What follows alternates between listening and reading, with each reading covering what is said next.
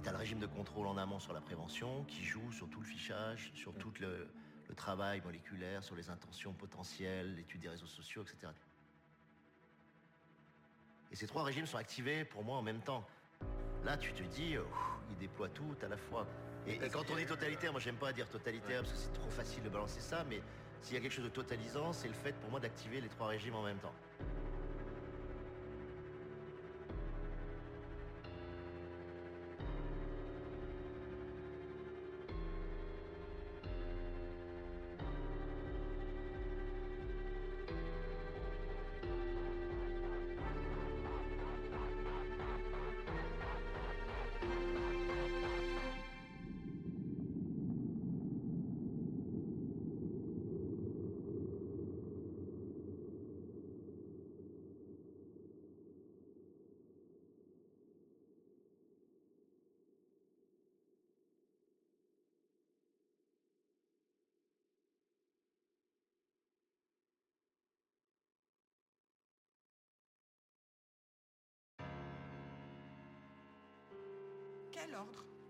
Protège les forces de l'ordre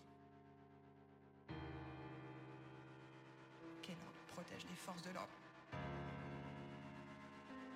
La police n'est pas là pour nous protéger, elle est là avant tout pour protéger les institutions. Maintenir l'ordre, c'est protéger les institutions.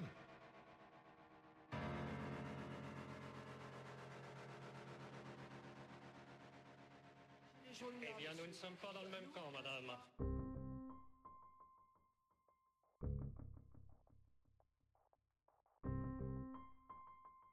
Violence inouïe des casseurs, eh bien, il n'y a pas eu, à première vue en tout cas, de bavure.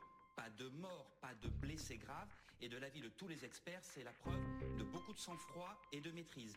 La police, elle a toujours été appréciée par beaucoup de Français. Comment euh, percevez-vous et vivez-vous euh, l'incroyable procès qui est fait nos forces de l'ordre en ce moment, euh, que l'on taxe d'ultra-violence?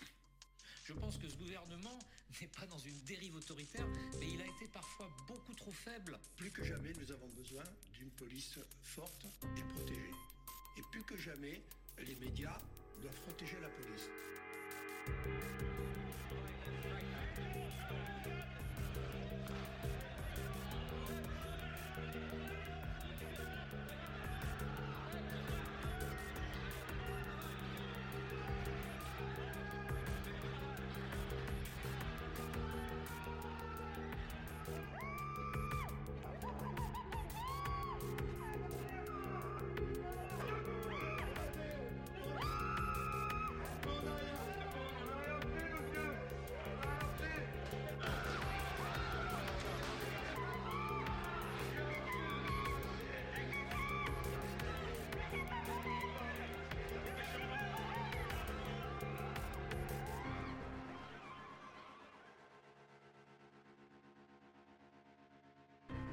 Est-ce que ça, c'est grave ou c'est normal? C'est grave ou c'est normal? Moi, ce que je te dis simplement. Mais regardez, le mec, il est par terre, il est sans défense, il dit arrêtez, arrêtez. Bon, on le voit à l'image. Il se prend des coups de matraque par plusieurs policiers dans la tête. Est-ce que c'est normal ça? À un moment donné, je te dis que tout ce qui est acte déviant, à un moment donné, effectivement, les enquêtes, on doit les sanctionner. Mais là, ça, c'est très clair. de- Qui c'est dérive ça On regarde les images, effectivement, on peut, parler, on, peut, on peut- on peut effectivement se poser la question de savoir ce qui s'est vraiment passé, ce jeu. On le voit à l'image, ce qui s'est passé. En l'image, ce qui s'est passé, effectivement, c'est des images qui sont choquantes.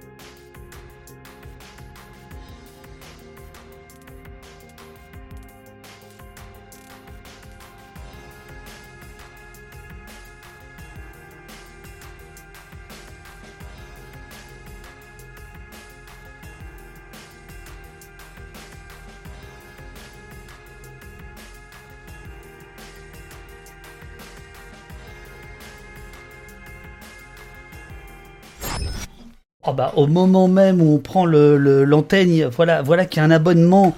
Bravo euh, à Veuve Chico qui était, qui était déjà abonné, je crois. Euh, bonjour tout le monde. Amis euh, du café, amis de la police, bonjour. vous êtes au poste et on n'est pas tout seul puisque nous avons l'immense chance d'avoir avec nous un historien qui s'appelle Quentin Delermoz, dont euh, dont je salue notamment ce livre-là, mais pas, uniquement, on va, en parler euh, euh, longuement avec lui. et aujourd'hui, on va surtout parler des condés de la commune, des policiers de la commune. Alors, comme toujours, avec euh, la grande équipe euh, euh, d'Opost, Eurial, François et Robin, on a fait plein de changements depuis la dernière émission, plein de changements techniques qui se verront, qui se verront pas. Bon, bref, j'espère surtout que ça va pas bugger. mais bon, maintenant les bugs c'est terminé. Maintenant, on est à la douzième émission. Maintenant, ça doit rouler. Il doit y avoir un peu d'ordre là-dedans parce que sinon, sinon ça, ça, ça va pas le faire, quoi. évidemment, l'idée c'est que, que vos, questions euh, surgissent, remontent. On en a déjà plusieurs euh, dans, le, dans le Discord qu'on a, qu'on a mis de côté, euh, qu'on posera à, Quentin au fil, au fil de, de l'entretien. Qu'est-ce que je peux vous dire d'autre? A priori, j'ai, pas de mots de la régie, donc c'est que, que tout, tout roule pour, l'instant.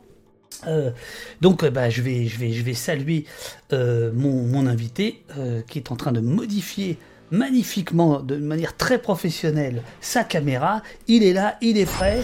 Le voici, c'est Quentin Delermoz. On dit, comment on dit? Delermoz ou? Oui, c'est ça, parfaitement. Delermoz. Ok, super. Alors, vous êtes l'auteur de plein de choses. Euh, vous êtes l'auteur de ce bouquin que j'ai lu, euh, que j'ai lu ce week-end, euh, qui est absolument remarquable. Commune au pluriel. On va expliquer ce S. 1870-1871, euh, une traversée des mondes au 19e siècle, euh, qui est paru euh, l'année dernière au, Seuil. vous êtes aussi l'auteur d'un bouquin que je n'ai pas eu physiquement, mais vous avez eu la gentillesse de m'envoyer le PDF qui s'appelle Policier dans la ville, la construction d'un ordre public à Paris 1854-1914, dont je vais, bah tiens, je vais je, montrerai tout à l'heure la, couverture parce que j'ai retrouvé le. J'ai, enfin bref, c'est pas compliqué de retrouver la couverture de votre bouquin. Euh, les, et alors, pourquoi les condés de la commune? Alors, je dois le dire, c'est un titre que je pille allègrement à ce journal qui s'appelle CQFD, ce qu'il faut détruire, euh, qui a fait euh, il y a quelques jours maintenant tout, un, tout un numéro spécial comme tout le monde, comme nous tous. Et d'ailleurs, ça pose question pourquoi on parle tant de la commune. Euh, et voilà, ils ont fait, ils ont fait cette, double page. Ah. ils ont fait cette double page, les condés de la commune. Voilà, et euh, c'est là-dedans que j'ai vu vos que j'ai vu vos, vos, travaux, euh, Quentin. Eh bah bonjour, bonjour. Comment ça va Comment ça va d'abord bah, Tout va bien, je vous remercie. Bon. Malgré ce, lundi de Pâques pluvieux, je suis très heureux d'être avec vous. Bon, super, super. Euh, c'est huit ans de boulot, c'est bien ça? À un moment donné, je crois que vous, vous écrivez euh, au détour d'une phrase, vous avez travaillé huit ans. Votre travail d'historien, alors vous, faites partie de ce qu'on appelle la jeune génération d'historiens, c'est-à-dire vous avez, vous avez 50, un peu moins de 50 ans, c'est ça? Voilà. 45. 45, très bien. Euh, en, quoi, en quoi ça se définit la jeune génération d'historiens? Qu'est-ce qui qu'est-ce qu'il y a de particulier chez les chez cette jeune génération? Et ensuite, vous allez me dire ce que vous avez fait pendant 8 ans, parce que vous avez fait un travail d'archives très minutieux évidemment, mais plutôt original. Oui, 8 ans, même 10 en fait, hein, en, réalité. Alors la, jeune génération d'historiens, euh, ce qui la caractérise, c'est jamais très, très évident. Si une, première chose tout d'abord, c'est que c'est peut-être une des rares générations qui est désignée comme telle par l'ancienne génération. C'est-à-dire que c'est plutôt la génération d'avant qui nous désigne comme les jeunes historiens, alors qu'en général, c'est un peu l'inverse qui se passe. Ce qui est vrai, c'est qu'on observe en ce moment en histoire, il y a, une effervescence, hein, il y a plein de travaux de grande qualité, très originaux, de toute une série de chercheurs et de chercheuses en histoire contemporaine, en histoire moderne, en histoire médiévale, qui est un peu singulière, qu'on n'arrive pas vraiment à, expliquer. Alors, Ce qui, ce qui les relie peut-être, c'est trois choses, je pense. Tout d'abord, la volonté de se mettre au plus près des hommes et des femmes du passé. C'est vraiment une approche au, au, au ras des acteurs. L'attention peut-être aussi au jeu d'échelle de plus en plus, c'est-à-dire qu'on essaie de sortir euh, la France ou l'Europe de, de- de son isolement intellectuel. Et puis troisième chose, peut-être l'attention à, à l'écriture, la narration est un gros souci, et c'est d'ailleurs pour ça que je suis très content d'être là euh, aujourd'hui, de transmission, c'est-à-dire de trouver de nouvelles formes d'écriture d'histoire Ouais, qui ouais. touchent euh, un public tout en respectant les, les- ce qui fait l'intérêt de l'historien, c'est-à-dire cette réflexion sur le passé. C'est peut-être ces trois éléments-là qui caractériseraient cette euh, génération, mais il y a autant de... Chaque, chaque historien a son propre univers, en fait. hein. Alors, je, je- je- d'école. Ouais, bien sûr. Alors, je, vais, je vais évidemment la, la question de la transmission. pas- Enfin, voilà, c'est, elle m'occupe aussi. C'est-à-dire, c'est- l'idée d'être sur Twitch, c'est aussi l'idée de d'essayer de, de, de trouver un autre public ou alors le même public mais différemment et d'apporter, voilà, de, de dépoussiérer. Alors, moi, en ce qui me concerne, euh, la les, les libertés fondamentales, liberté publique, la police, etc. Euh, bon, vo- vo- votre livre, même si, même si, oh, je crois que je peux le dire dès maintenant, il y a quand même un truc extraordinaire. Attendez, je vais quand même le dire maintenant. Non, je le dis. Ouais, ouais, si, si. C'est qu'à un moment donné. Attendez, je vais retrouver ça. À un moment donné, et là, quand même, on voit bien. On voit bien que effectivement il y a une, il y a une euh, jeune génération. Où, est-ce que C'est c'est au début de. Allez, bougez pas. Bougez pas. Quand on arrive à cette page, on se dit bon bah le mec il est forcément euh, il, il- il- il est pas mal. Moi je je, je retrouve pas. Euh, le cut-up, c'est ça? il y a le cut-up, mais surtout il y a Clash. Eh oui, bien sûr. C'est-à-dire qu'à un moment donné, vous citez Clash, alors euh, euh, qu'on soit qu'on soit bien bien correct avec les gens qui nous écoutent. euh, le, le- le- voilà, ici, voilà, ici vous vous, vous citez Clash, euh, qui est en- enfin plus exactement la reprise euh, par Clash de euh, Junior Marvin, Police and Thieves. Donc là, je pense que c'est simplement un petit clin d'œil que vous envoyez, générationnel ou je ne sais quoi. Mais enfin, c'est quelque chose, quoi. Tout d'un coup, paf, Clash arrive au milieu. alors, c'est pas tout d'un coup, c'est-à-dire c'est à partir de la troisième partie, euh, qui est celle dont on parlera euh, évidemment euh, après, qui est intitulée Une commune transformée. Et c'est en fait que reste-t-il de nos amours? Que reste-t-il de la commune? Et vous, vous placez Clash à ce moment-là. Oui, parce que le- l'extrait, c'est le Police and Thieves, donc l'opposition entre les policiers et les voleurs. Et cette espèce d'opposition face à face, c'est vraiment ce qu'on observe au moins dans les discours juste après la commune. Par ailleurs, bon, moi, c'est vrai que j'adore les clashs, mais euh, c'est- c'est- cette manière de reprendre euh, des travaux de des chansons de reggae, de faire jouer un petit peu les, les espaces et les univers, c'est aussi l'esprit de, cette, euh, de ce chapitre. Donc du coup, la, la, la citation me semblait assez à propos. Mais dans le livre sur le- les policiers dans la ville, il y avait aussi une citation d'OTH. Ah, je l'ai pas vu. L'école de la rue, euh, qui me semblait adapté aussi euh, à l'étude de la façon dont les policiers se comportent dans la rue. Alors OTH c'est est bien pointu. là. OTH, Ah est, oui. OTH est pointu, c'est un groupe de. euh, non, pas Montpellier, si, Montpellier euh, Je sais plus, enfin du Euh, Sud, il me semble. Des années les 80. ouais, c'est ça. Absolument, euh, du rock alternatif, enfin, enfin, en tout cas qui frayait avec le rock alternatif, etc. Ouais, ouais. Ah, J'aime bien mettre des, des références. En général, je mets des références très littéraires, des références musicales, des références rock. J'aime bien faire jouer un petit peu les univers, tout simplement parce que c'est ce qui me nourrit quand je travaille aussi. hein. C'est aussi une manière de dire que mon travail ne s'alimente pas que d'histoire, mais aussi de tous ces, toutes ces rencontres qu'on ne peut pas vraiment mettre en scène dans un livre d'histoire. C'est des petits clins d'œil comme ça. C'est ça que j'aime bien faire ça. D'accord, d'accord. Alors, le, livre s'articule autour de, trois parties. Nous, on va surtout parler de la police, euh, parce que c'est ce qui nous occupe ici au, poste, mais quand même, il faut, il faut dire de quoi, de quoi le, livre est fait.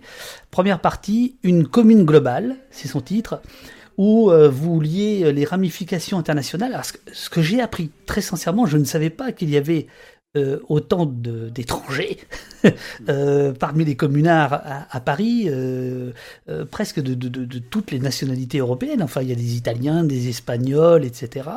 C'est à la fois les hommes et les médias. hein. vous, parlez de, Paris, capitale médiatique mondiale au XIXe siècle, et tout ça au nom de la République universelle. Est-ce que vous pouvez nous détailler un petit peu de- Enfin, pas nous détailler, puisqu'il y, a- il y a 200, il y a Non. 150 Oui, pages là-dessus. en- fait, vous avez, du coup, ça répond aussi à la question sur, sur les 8 ans. Alors, pour- pourquoi 8 ans? Parce qu'il a fallu aller voir plusieurs dépôts d'archives. Euh, je voulais travailler à la fois sur le, le, le rat du sol parisien, donc il a fallu aller regarder toutes les, toutes les archives euh, qu'on trouve à, à- à Paris, on en reparlera tout à l'heure. Et puis, je voulais aussi faire cette ouverture dite euh, transnationale et globale. Alors, vous connaissiez pas parce que tout simplement, c'était pas vraiment connu en fait. hein. Quand j'ai commencé l'enquête, tout le monde me disait que je trouverais rien. Et en réalité, j'ai trouvé plein de choses. Donc, ça s'est fait par petits bouts. Euh, donc, il a fallu aller euh, dans les archives euh, diplomatiques en France, en Angleterre, en Espagne, aux États-Unis. Il a fallu aussi effectivement faire des, recherches dans la presse. Je suis allé regarder les archives Reuters qui me de, m'a permis de quantifier un petit peu la présence de la commune. Donc, on, disait souvent, en fait, c'est lié à l'histoire de la commune, c'est que pendant un temps, on a dit c'est la, révolution qui fait le lien entre la fin des révolutions du 19e siècle et les nouvelles révolutions modernes qui seraient ouvertes par la révolution russe. Puis après, on a dit non, ça tient pas. Et il y a eu une espèce de refermement sur l'expérience Mhm. parisienne. Mhm. Et on avait un peu oublié quand même ces, ces échos, donc d'où d'où cette attention. Et c'est vrai que la moisson était très riche. Alors, il y a ces volontaires internationaux qui arrivent. euh, alors, il y a une guerre juste avant la commune hein, qui s'appelle la guerre franco-prussienne. Beaucoup arrivent à ce moment-là, mais on va trouver des Italiens, des Espagnols, des Uruguayens même, Oui. Américains. Et chacun de ces groupes correspond à une lutte sociale et politique de euh, l'Europe et de l'Atlantique des années euh, de la période quoi, des années 1850-1970.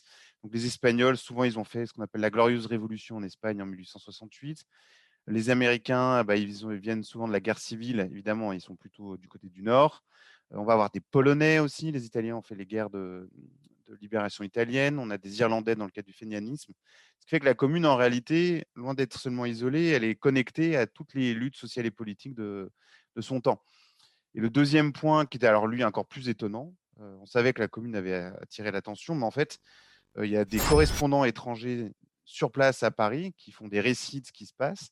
Et la commune, en réalité, est suivie dans toute l'Europe, ça c'est à peu près logique, Ouais, dans ouais. tout l'espace d'influence britannique, parce que c'est la première puissance du monde, donc on retrouve des suivis euh, en Inde, en Australie, au Canada, et puis énormément aux États-Unis. C'est même l'événement le plus euh, national de l'histoire américaine, en tout cas de ce second 19e siècle, et euh, y compris au Mexique, au Chili, en Colombie, etc. Donc je me suis attardé un petit peu sur ces résonances assez inattendues de, de l'événement. Euh, alors, euh, quand je lis ce, passage, d'abord, bah, effectivement, je découvre complètement euh, ces ramifications étrangères, mais je peux pas m'empêcher de me dire, ah, finalement, ces accusations euh, qui reviennent toujours de génération en génération, ce sont des gens qui viennent de l'étranger, euh, qui, qui viennent de semer la, la, la, la, la discorde en France, en fait, sont des Allemands, ce sont des, des, euh, des, des activistes italiens, quelle que soit l'époque. Là, pour la commune, c'est pas tout à fait faux. Alors c'est c'est à la fois complètement faux et pas tout à fait faux. C'est-à-dire que les, Oui. les, les étrangers qui sont sur place à Paris, ils sont, ils sont pas si nombreux que ça par rapport à la garde nationale, c'est 300 000 personnes. C'est quand même une armée réellement parisienne. C'est surtout qu'ils sont très visibles. C'est-à-dire que comme ils savent se battre et qu'ils se sont déjà battus sur plusieurs fronts et que symboliquement, effectivement, ils, ils représentent la République universelle. Donc souvent, ils sont officiers d'état-major, voire ils vont diriger l'armée communarde. C'est le cas d'un Polonais qui s'appelle Dombrowski. Donc, Oui, ils sont très visibles. Par ailleurs, Paris à l'époque, c'est la capitale de l'exil au 19e siècle, donc beaucoup de ces étrangers sont déjà sur place depuis longtemps et interviennent en, en- en tant qu'étrangers.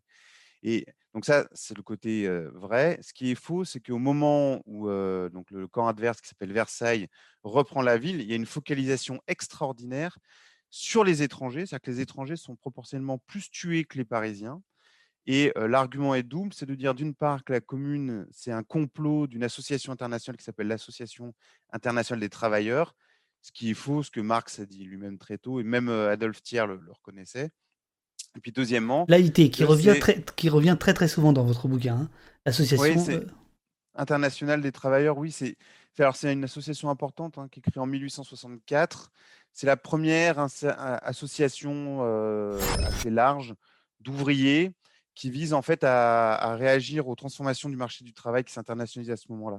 Donc, elle a trois, trois aspects. D'une part, euh, la lutte pour la liberté des peuples. D'autre part, la défense des prolétaires à une échelle internationale. Puis ça se veut aussi une forme de syndicat, c'est-à-dire de distribution d'argent pour aider les, les grèves en cours. hein. Notamment, elle a permis le succès d'une grève assez célèbre à, Paris en, en, 1867. Alors, elle est connue aussi parce qu'à la tête de cette association, on a un comité central parmi lesquels il y a plusieurs, il, y a des, il, y a des, Allemands, il y a des Anglais, etc. Et puis il y a Karl Marx en fait. Hein. Mais ce qui est mmh intéressant, c'est que Marx il devient célèbre plutôt après la Commune qu'avant. Et c'est même par sa défense de la Commune qu'il va devenir une figure connue mondialement. Auparavant, on l'appelait un peu le, le docteur Marx, donc la, lecture marxiste de la Commune. parce qu'il il, va publier, il va publier un fascicule euh, la, de la guerre civile en France, c'est ça Tout à fait. Euh, voilà. Une analyse à chaud de l'événement. Euh, dont on, dont on, quand on vous lit, on a l'impression qu'il y, y, y a, quand même euh, chez lui euh, des, des, des, des, choses extrêmement lumineuses sur ce qu'il raconte, euh, sans être témoin euh, direct, hein, si je comprends bien, parce que lui, il n'est pas à Paris à ce moment-là. Et en même temps, on, on y viendra tout à l'heure, il, il, met la commune sur une, il met l'analyse de la commune sur une voie qui ensuite va être discutée. C'est-à-dire qu'en fait, et ça, ça c'est plutôt la troisième partie de votre ouvrage que j'ai absolument passionnante, c'est comment finalement, au gré des époques, et on a l'impression même, si on regarde ces dernières années, tous les 10, 15 ans ou 20 ans peut-être, il, y a une relecture de la commune. Euh, c'est-à-dire le même événement n'est pas du tout analysé de la même manière. C'est même un cas euh, assez, euh, assez exceptionnel. Moi, ça m'a vraiment étonné. Quand j'avais commencé à travailler sur le sujet il y a 10 ans, la commune, on disait que c'est un objet froid.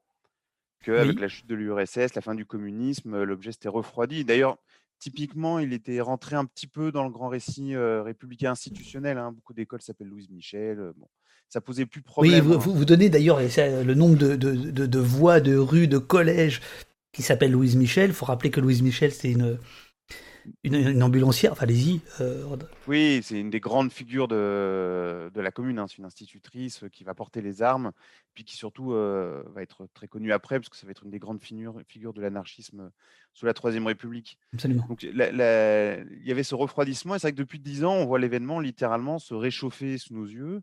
Euh, aux États-Unis, hein, euh, pendant le mouvement Occupy, euh, Occupy Oakland, s'appelait la commune d'Oakland. Au Mexique, alors c'est pas un hasard si c'est les pays qu'on retrouve dans le livre, en fait, c'est que c'est les pays qui sont les premiers à avoir observé de près les événements. L'argument du livre, c'est qu'il y a une histoire domestique de la commune dans chacun de ces pays. On l'a retrouvé également en Espagne dans le mouvement des places des indignés. On l'a retrouvé même dans les premiers comités syriens de, de l'insurrection syrienne. Et puis en France, évidemment, c'est le mouvement des Gilets jaunes et, et des zadistes, mais pas seulement euh, dans beaucoup de petites villes. Hein, ah, ah, alors, pardon Quentin, sauf erreur de ma part, vous ne parlez pas des Gilets jaunes, justement. Vous, vous parlez de, Nuit debout, mais il ne me semble pas que les Gilets jaunes soient évoqués dans le, dans, dans le livre, ce qui, ce qui m'a étonné. Parce que, oui, je sais. Ah. C'est vrai. C'est, je l'ai rajouté dans une note de bas de page parce que quand j'ai fini d'écrire le livre, le mouvement des Gilets jaunes démarrait. Ah, non, mais attendez, là, là, il, faut dire, il faut dire aux amis qui nous, qui nous, qui nous écoutent que les notes de bas de page, euh, c'est pas des notes de bas de page, c'est des renvois à la fin du bouquin. Il y en a 70 pages. Je dois vous dire que je l'ai, euh, euh, même plus que ça, j'ai, j'ai, pas lu les, les, non, non, mais, normal, mais dans, le, dans, dans, le texte courant, et, et, donc voilà, je, je parce que je, moi, j'ai pas eu tellement l'impression que les Gilets jaunes faisaient référence à la commune. Ils faisaient plus référence euh, à Delacroix, euh, ils faisaient plus référence à 1789 qu'à la commune, justement. Mais je. Oui, bah, il y a eu un, journal dont j'ai oublié le nom, malheureusement, qui prenait des photos, des slogans qui étaient inscrits sur le, dos des Gilets jaunes. La commune revient quand même très, très, très régulièrement. Plein de dos. Le journal plein de dos. Mhm. Voilà, c'est ça et ça, ça a été analysé par un spécialiste de littérature qui s'appelle Denis Saint-Amand, qui a étudié un petit peu ces questions-là. La commune est quand même assez présente dans le, discours Gilets jaunes, mais parmi d'autres références, la référence la plus importante étant peut-être la, Révolution française. Mais quand même, pour un événement qui était censé être inconnu, le voir ressurgir ainsi, ça, ça, pour un historien, en tout cas, c'est quelque chose d'extrêmement. Je suis un historien qui a vu son objet se réchauffer sous ses yeux, quand même. C'est assez, assez exceptionnel. Oui, exceptionnel, mais flippant aussi, non? Parce que le luxe de, l'historien, c'est d'être peinard. je veux dire, de, de, faire son truc. commencé peinard. Et là, tout d'un coup. C'est vrai. En même temps, à l'inverse, le... c'est vrai que c'est assez étonnant parce que comme j'avais fait cette enquête transnationale, globale, etc., que j'avais vu. Alors pourquoi une telle attention hein, C'est parce que le système médiatique est de plus en plus développé à ce moment-là. Et Paris, c'est considéré comme la ville des révolutions et la, capitale de la modernité au 19e siècle. Donc ça explique cette espèce d'énorme écho. Mais les pays que j'avais étudiés, c'était déjà les États-Unis et le Mexique, sans savoir qu'elle allait avoir ces résurgences à, a posteriori. Donc, c'est quand même assez. Oui, je trouve pas ça terrible, je trouve ça plutôt étonnant. Un historien, c'est un passeur des temps, en fait. Hein. On est entre le passé et le présent, et notre travail, c'est de les faire dialoguer entre eux que le présent bouge en même temps que le passé, finalement, c'est plutôt une bonne nouvelle. Non, bien sûr. Non, non, je, je, je, non, parce que j'imagine même euh, l'excitation qu'il euh, y a pu y avoir chez vous, tout d'un coup, euh, peut-être de vous sentir un peu moins seul, mais en même temps, l'idée de se dire, tiens, je pensais être tout seul à courir après un événement. bon, alors, il, il se trouve, après on va revenir sur le bouquin, il se trouve quand même qu'il y a une profusion actuellement de, de, livres, de films sur la commune. Mm.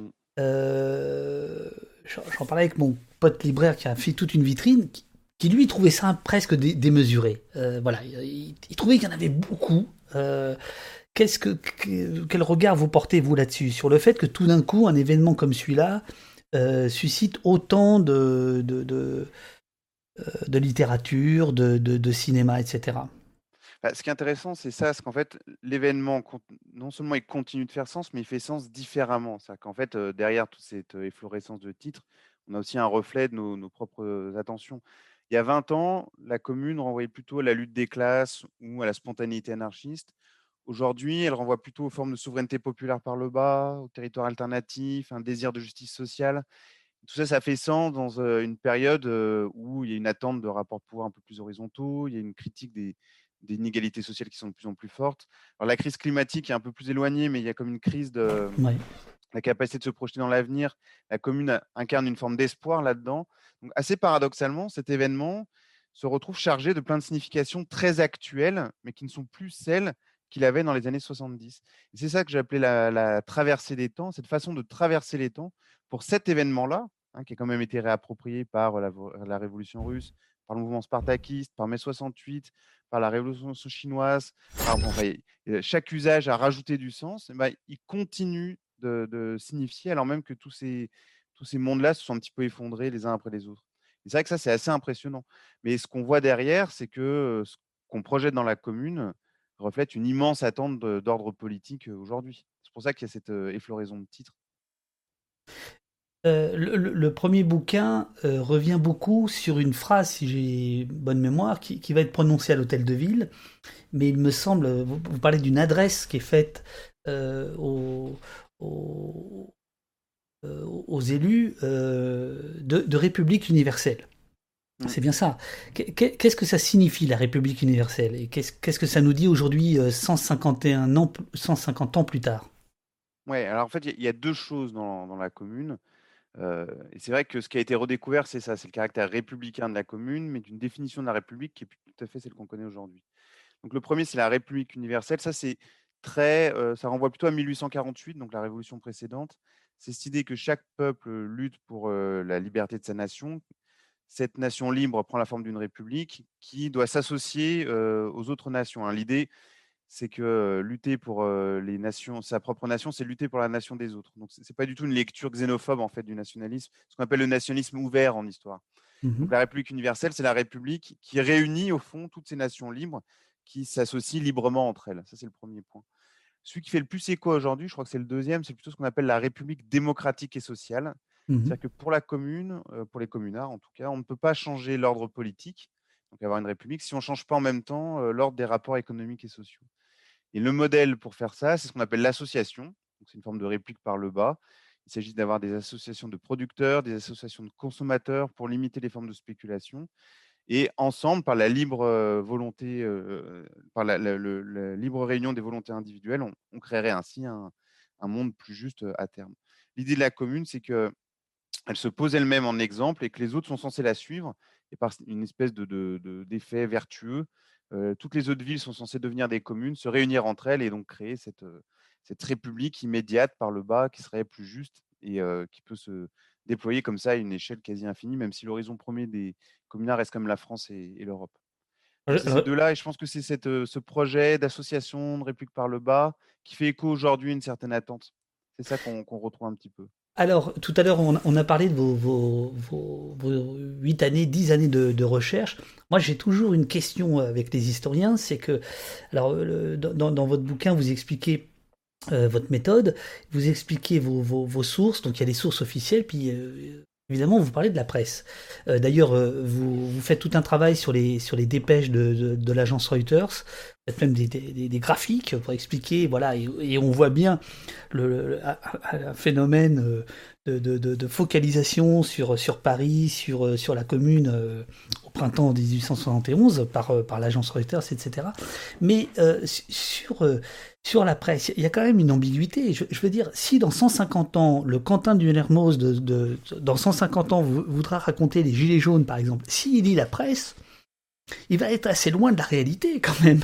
Et, et, et donc là, comme, comment on fait quand on est historien pour, euh, pour se dire, ouais, mais malgré tout, entre la, la paresse euh, du journaliste, ses biais intellectuels, ses biais sociaux, euh, euh comment on arrive à, à se dire, bon, en fait, l'élément que je peux utiliser, c'est celui-là et pas celui-là. comment on fait? Bah, tout à fait. Alors, ça, les, les, les, historiens ont quand même pas, pas mal progressé dessus depuis quelques années. Moi, j'ai fait ma thèse avec un historien qui s'appelle Dominique Khalifa, qui est un spécialiste oui. de la culture de masse et du crime, qui est malheureusement décédé là euh, à, à, à l'automne. J'en profite pour lui rendre un, un, un rapide hommage. C'est quelqu'un qui m'a beaucoup apporté. Et son analyse, c'est qu'en fait, à travers la presse, ce qu'on fait, c'est de l'analyse des représentations et des discours.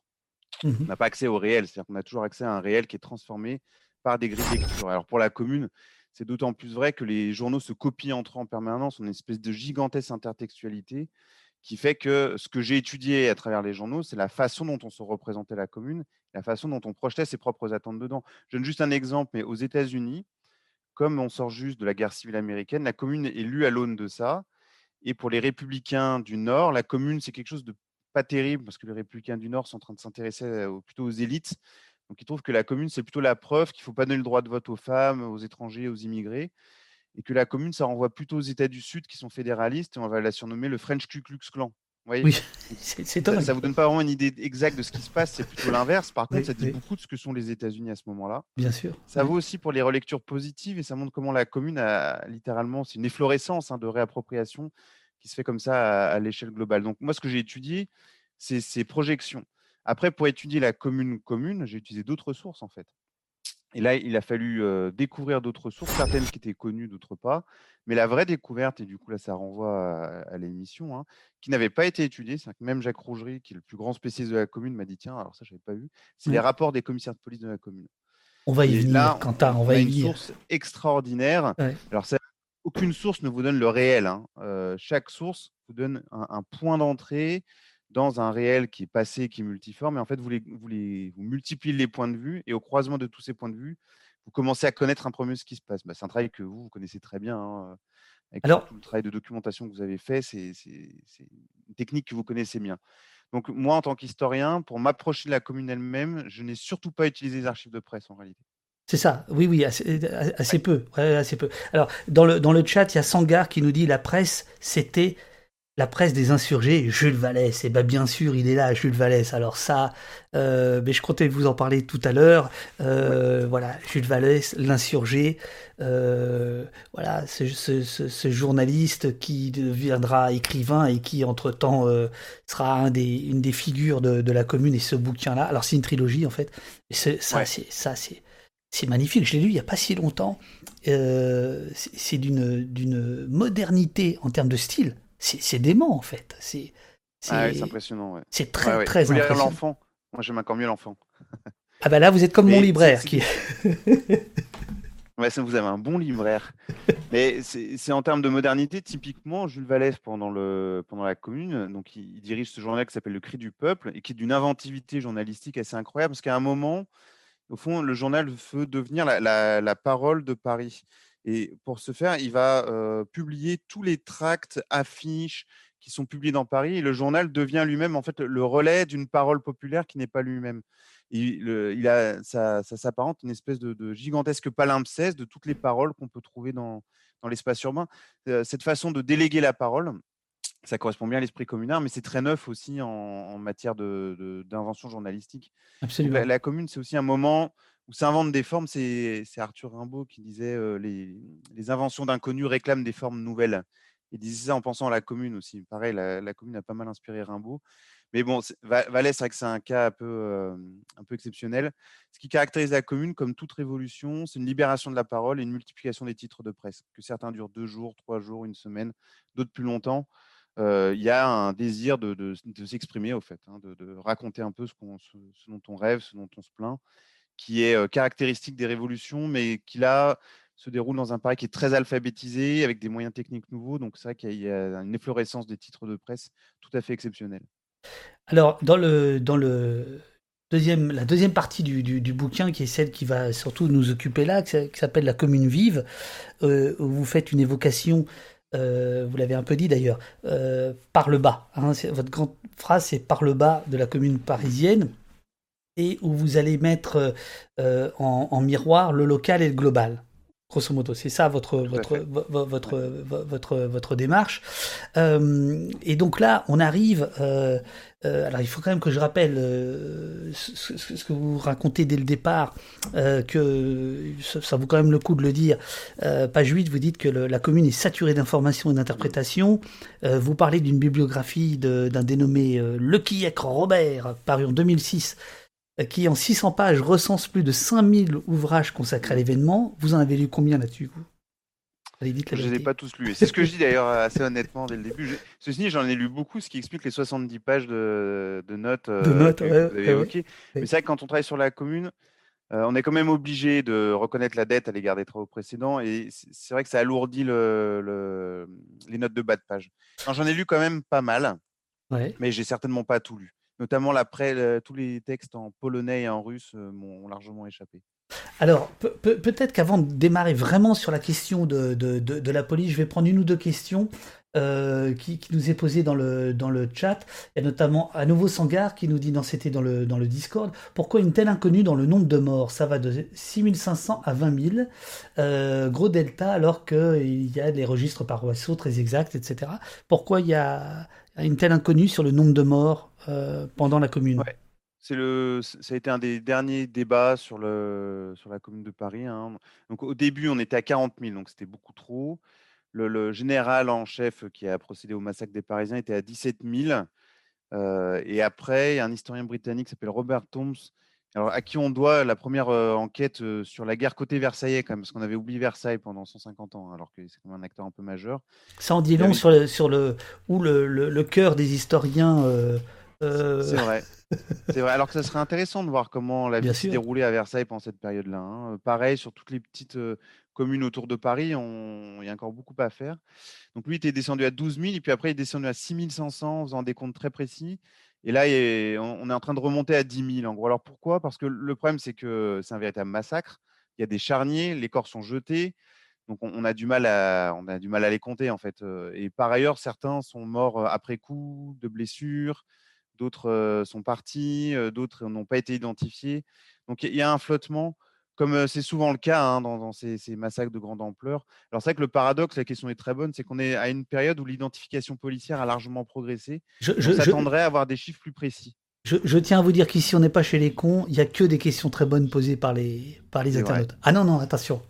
De toute façon, il n'y a jamais de mauvaises questions, hein, vous savez. Euh. Bien sûr, bien sûr. J'ai pas mal d'interventions. Euh, les, gens qui commencent en disant Ah, j'ai une question un peu naïve en général, c'est d'excellentes questions qui mettent l'historien mal à l'aise. Donc, euh, bien sûr. Mais ce qui est intéressant, c'était de préciser qu'on est effectivement dans un moment où normalement le, la capacité à dénombrer le nombre de morts devrait être plus grande. Ceci dit, dans la guerre civile américaine, on a le même problème. Hein. Les, grandes phases de massacre génèrent des nombres de morts assez indistincts en fait.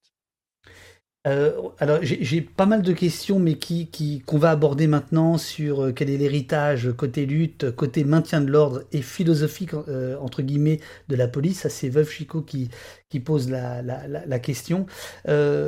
On, on, va rentrer dans le dans le vif du sujet. Alors dans votre autre travail dont j'ai parlé tout à l'heure, qui est votre premier premier travail en tant que, enfin c'est votre thèse sur les policiers dans, dans la ville vous situez 1954, donc 20 ans avant euh, l'invention de policière de la rue.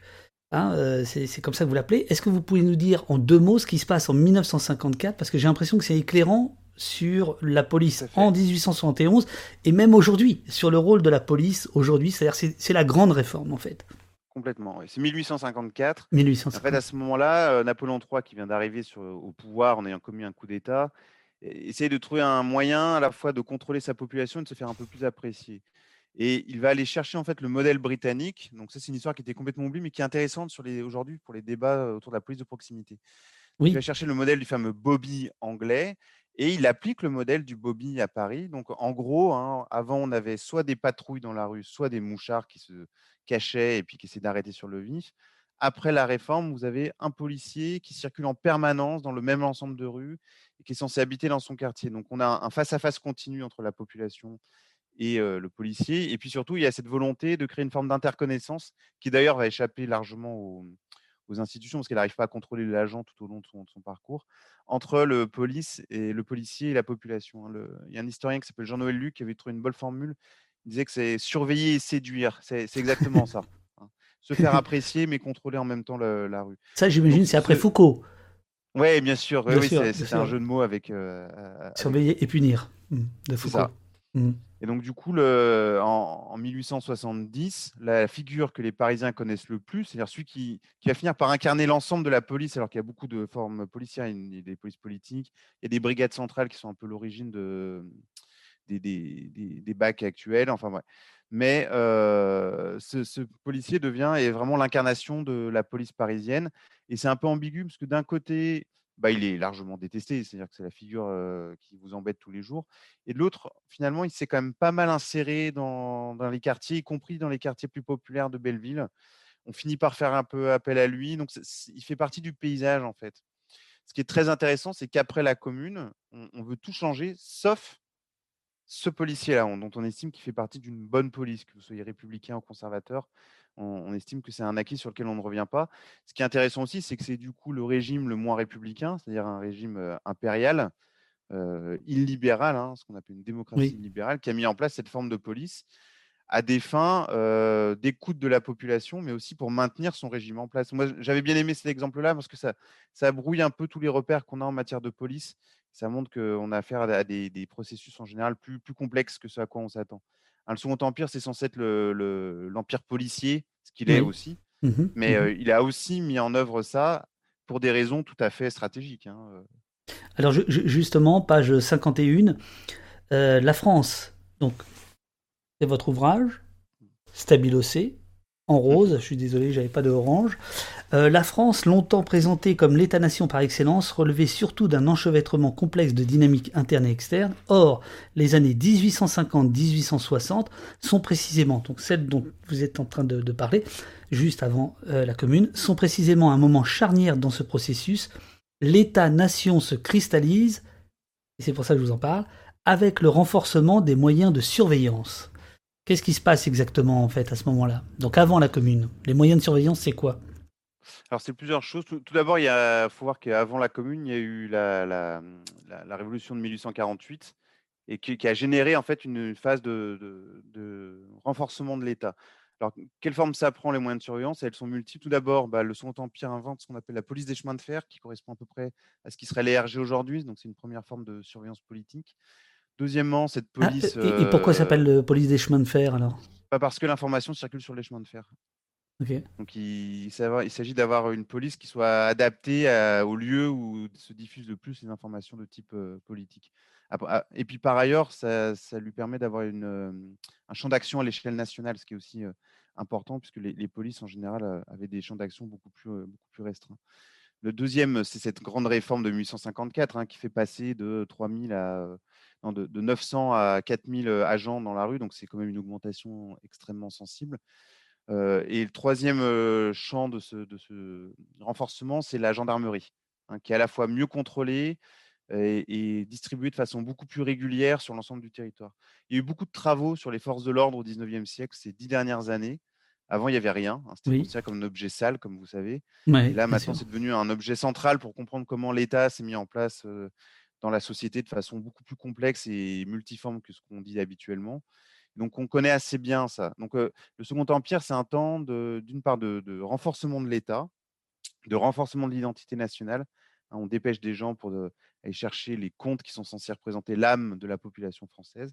Et puis, il y a un durcissement aussi du contrôle policier avec cette ambivalence qu'on essaie d'avoir un contrôle policier plus ferme, mieux tenu par la hiérarchie, mais qui est censé être plus à l'écoute de la population.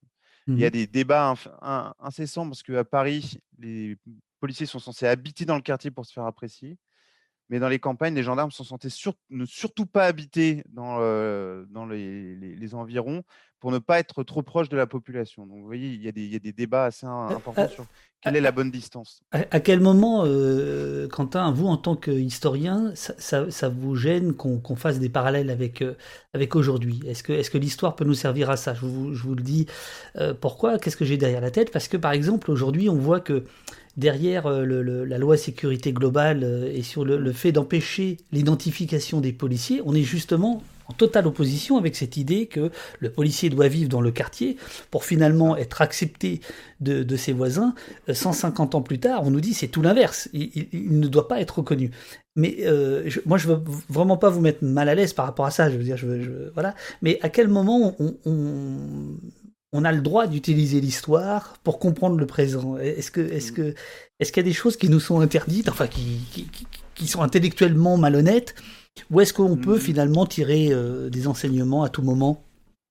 Ouais, moi, moi, euh, j'ai aucun problème avec ça, hein, pour être tout à fait honnête.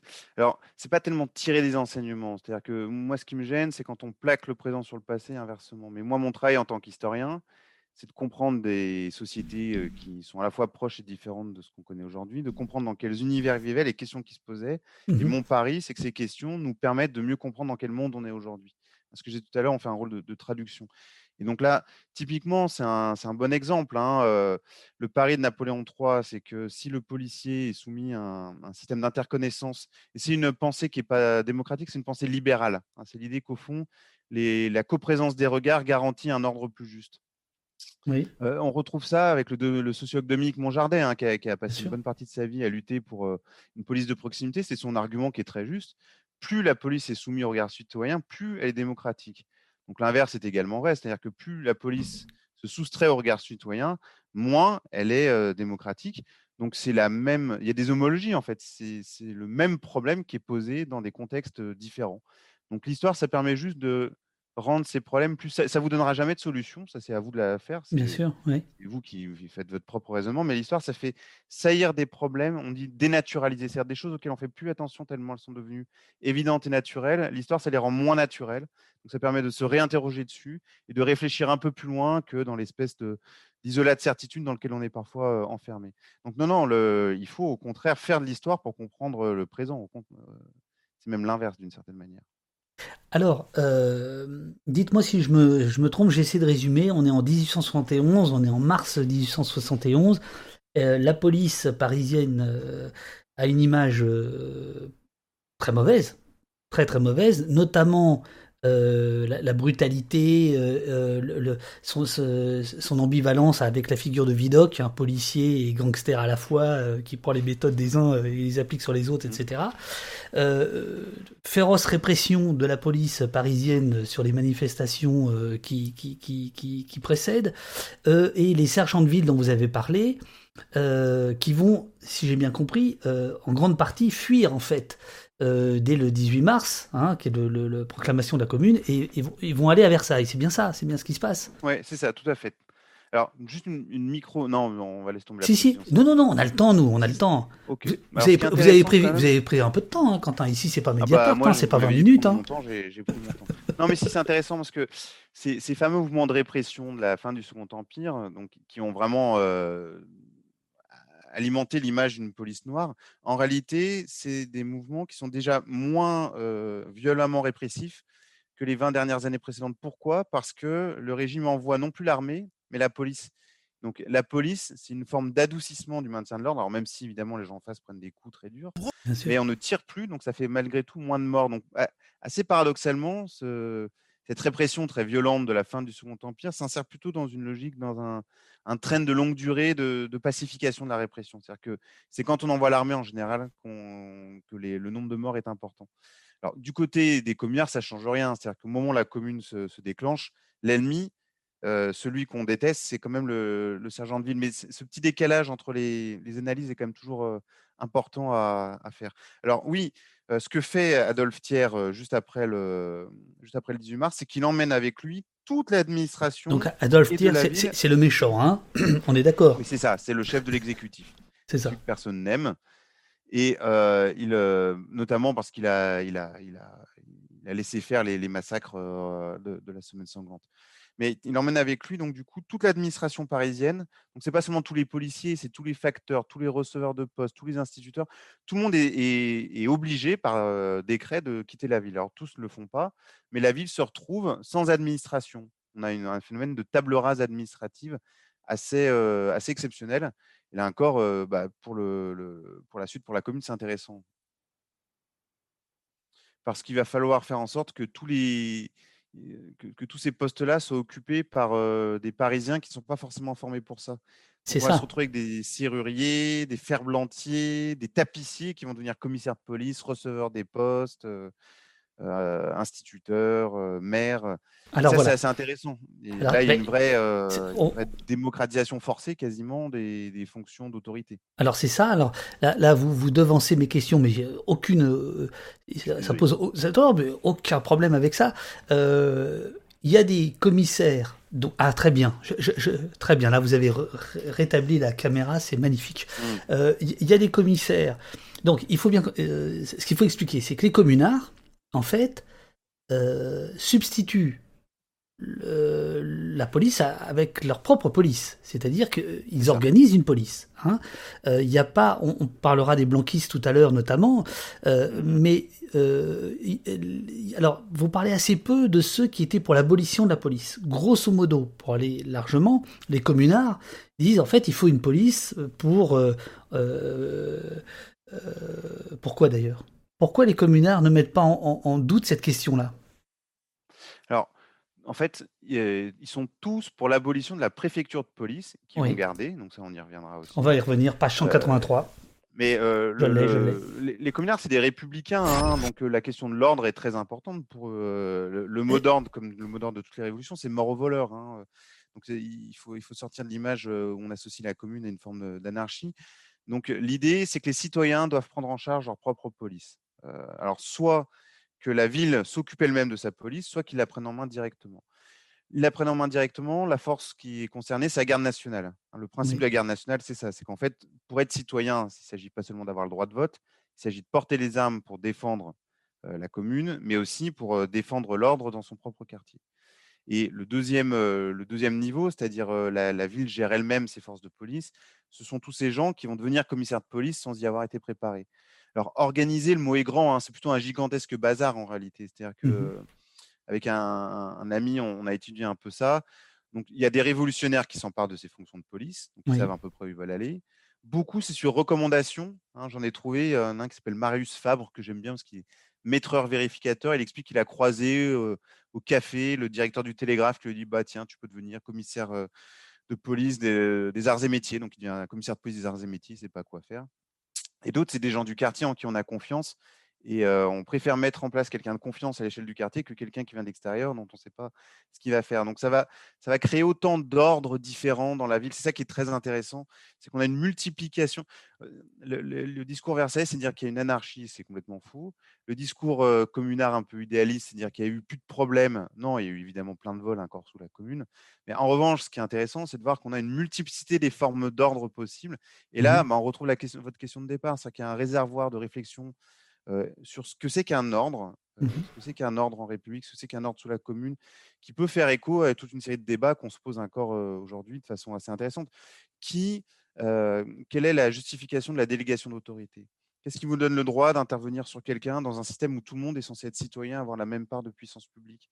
Comment vous fonctionnez quand le pouvoir se- s'organise à l'échelle de l'arrondissement et non pas de la ville? C'est-à-dire que la, la préfecture de police, en réalité, a très peu de pouvoir à l'échelle des quartiers.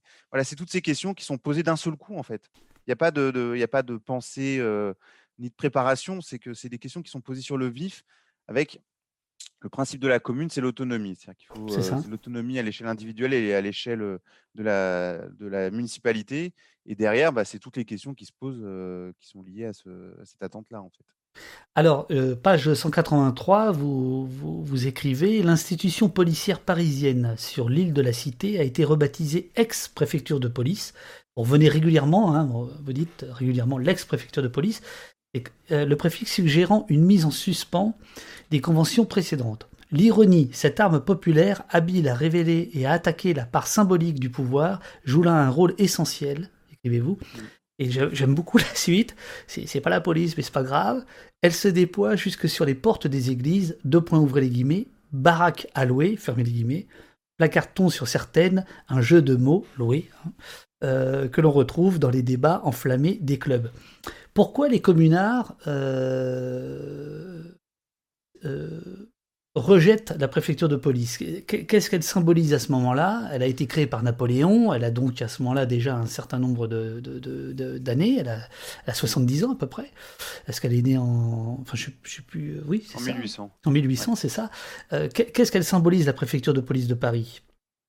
Pour les Bah, communards bah, déjà, c'est vrai que la préfecture de police de Paris, c'est un peu une, euh, une spécificité déjà à l'échelle euh, à l'échelle française. C'est-à-dire que c'est une création napoléonienne qui fait que la police est soumise directement au ministère de l'Intérieur et que les frais sont partagés, alors tantôt aux deux tiers, tantôt à moitié, entre la ville et, euh, l'État.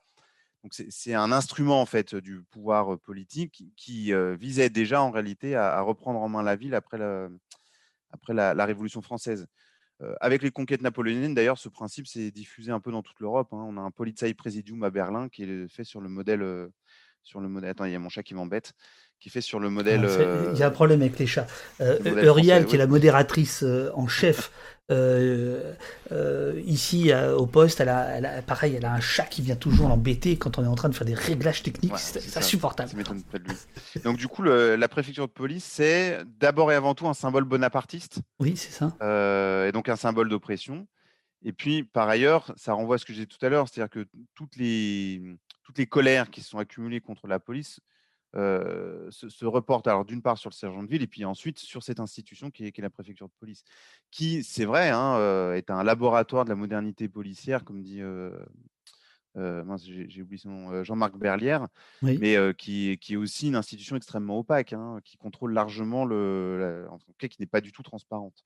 Alors, Et qui a été créé pour, choses qui- pour mater le peuple de Paris. Enfin, c'est- c'est c'est quand même Ouais, dans, c'est quand même dans ses murs. Hein, Bah, L'enjeu, c'est que euh, le, le pouvoir central est directement entre les mains euh, sa propre police. c'est ça. D'où l'ambiguïté de cette police municipale qui est, qui est créée ensuite. Mais en, en tout cas, l'enjeu. Et d'ailleurs, ce qui est très intéressant, c'est qu'aucun régime, même les plus républicains, ne s'est débarrassé de la préfecture de police, même en 1848, même sous la Commune et même sous la Troisième République. À chaque fois, c'est la première institution qu'on veut mettre à bas et c'est celle qu'on garde.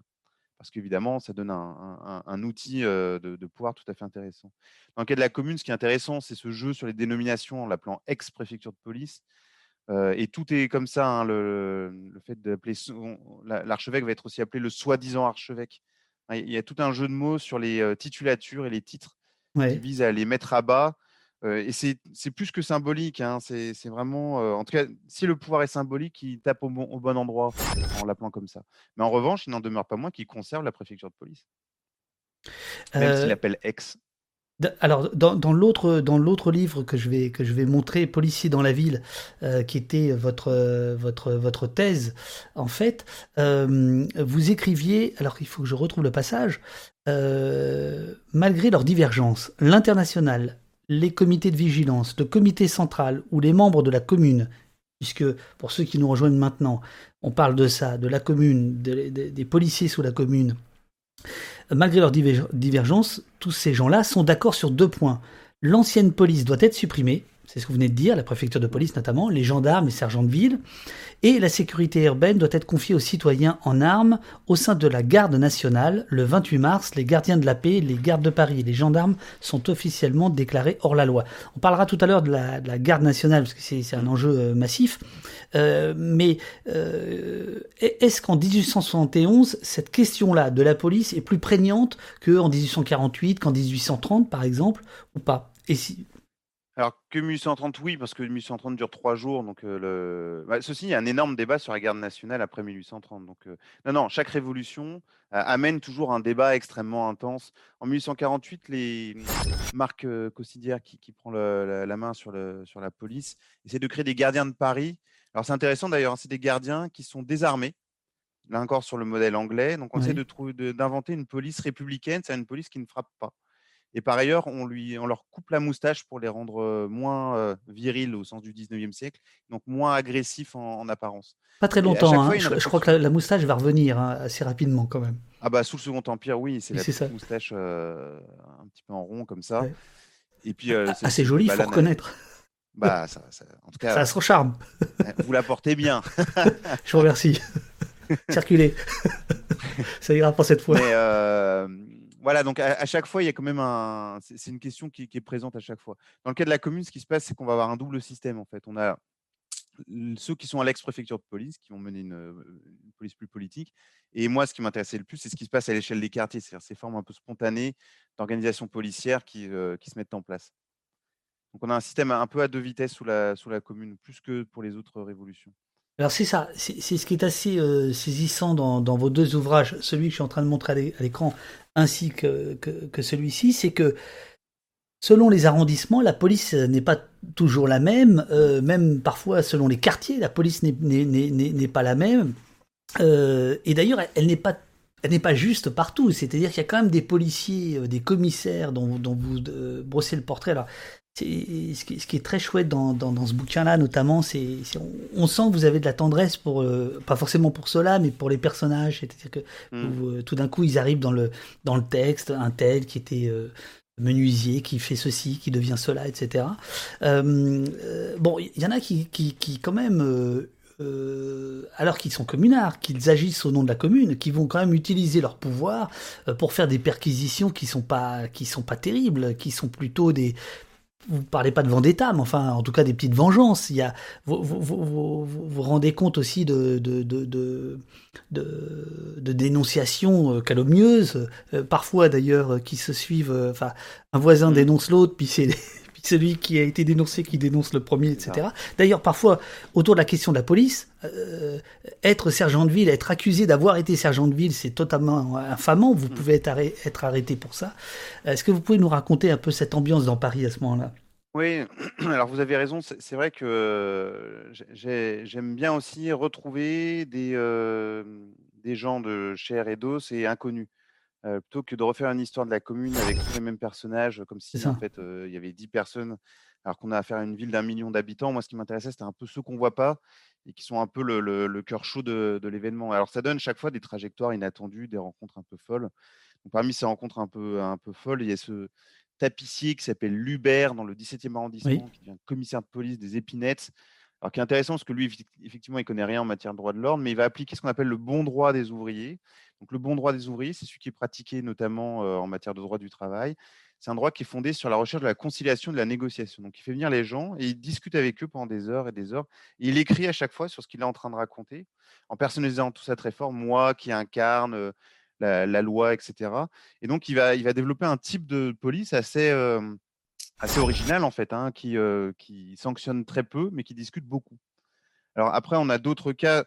En fait, ce qui se passe, c'est que comme on est en situation révolutionnaire, tous les codes et règlements antérieurs disparaissent. Donc, ce qu'on appelle la distinction entre le judiciaire et l'infrajudiciaire s'effondre. Mhm. Et ça permet notamment ces règlements de compte. Le, le cas que vous évoquez qui est amusant, c'est un coiffeur qui s'appelle Gautret qui euh, accuse son voisin qui est un marchand de vin.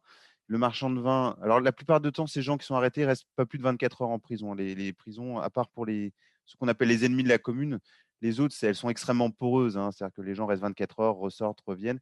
Il fait arrêter ce même euh, Gautret. En fait, on apprend euh, à l'issue de, de l'enquête qui est menée après les faits que probablement c'est parce que l'un venait plus se faire raser chez l'autre. hein.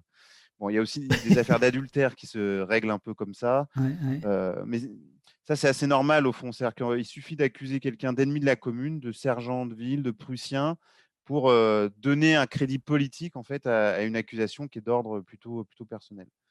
Euh, à l'inverse, hein, on va avoir d'autres euh, d'autres cas où l'inspecteur de police, j'avais trouvé ça dans le 6e arrondissement, il n'arrive pas à faire respecter l'ordre. En fait, il est, il est face au même problème que les sergents de ville sous le Second Empire. Les marchands de vin lui obéissent pas. Oui. Comme il n'a aucune légitimité à intervenir, alors il le note dans son rapport, c'est intéressant parce que comme ils ne savent pas faire, ils n'ont pas ces écritures très fermées, qui sont les écritures administratives. Donc il dit, bah, les marchands de vin sont très impolis. Ils n'arrivent pas oui, à oui, il dit ça. qu'ils sont impolis. Ils sont impolis, oui, oui. Voilà. Donc c'est c'est mille petits mondes comme ça qui émergent. Et après, c'est vrai que ça donne.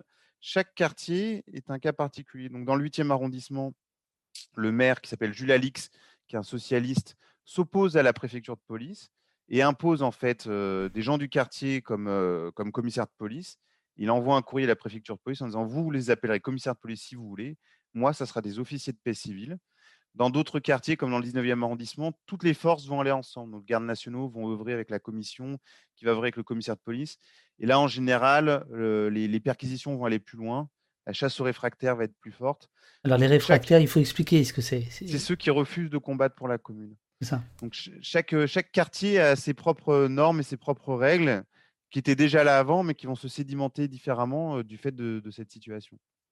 Euh, on, a, on a Nostag71 euh, qui nous demande, enfin qui vous demande, est-ce que les fédérés de la garde nationale avaient des missions de police officielles ou officieuses Peut-être qu'on va aborder la, la, la, garde nationale maintenant. Est-ce qu'ils avaient... En fait, ce qui se passe, c'est qu'on a une dilution du pouvoir dans tout l'espace parisien. C'est-à-dire que le, ni l'hôtel de ville, ni la préfecture de police ne contrôlent réellement ce qui se passe, que pour ça, il faudrait qu'il y ait des chaînes administratives cohérentes. En fait. Mmh Donc, chaque municipalité a son, propre fonctionnement. Et parmi ceux qui vont avoir les, les tâches d'ordre quotidien, donc il y a ces fameux commissaires de police, mais il y a aussi les maires, il y a aussi n'importe quel citoyen, et il y a évidemment surtout la garde nationale. Alors, ça fait partie de leurs attributions. En fait, elles en ont deux. La première, c'est de défendre la commune au rempart, puisque la guerre civile reprend contre Versailles dès le 2 avril. Et l'autre, c'est de gérer l'ordre au quotidien. Et là, c'est la même chose, c'est des affaires de négociation constante, c'est-à-dire qui va maintenir l'ordre au quotidien, c'est-à-dire en gros qui risque pas de se faire tuer, et qui va combattre sur les remparts. Et là, on trouve, et l'autre caractéristique des, gardes nationales, c'est qu'elles élisent leur propre chef. Donc elles composent autant de micro-républiques dans la ville. Il faut vraiment imaginer un c'est ce que, politique c'est ce que vous appelez dispersé dans toute la ville.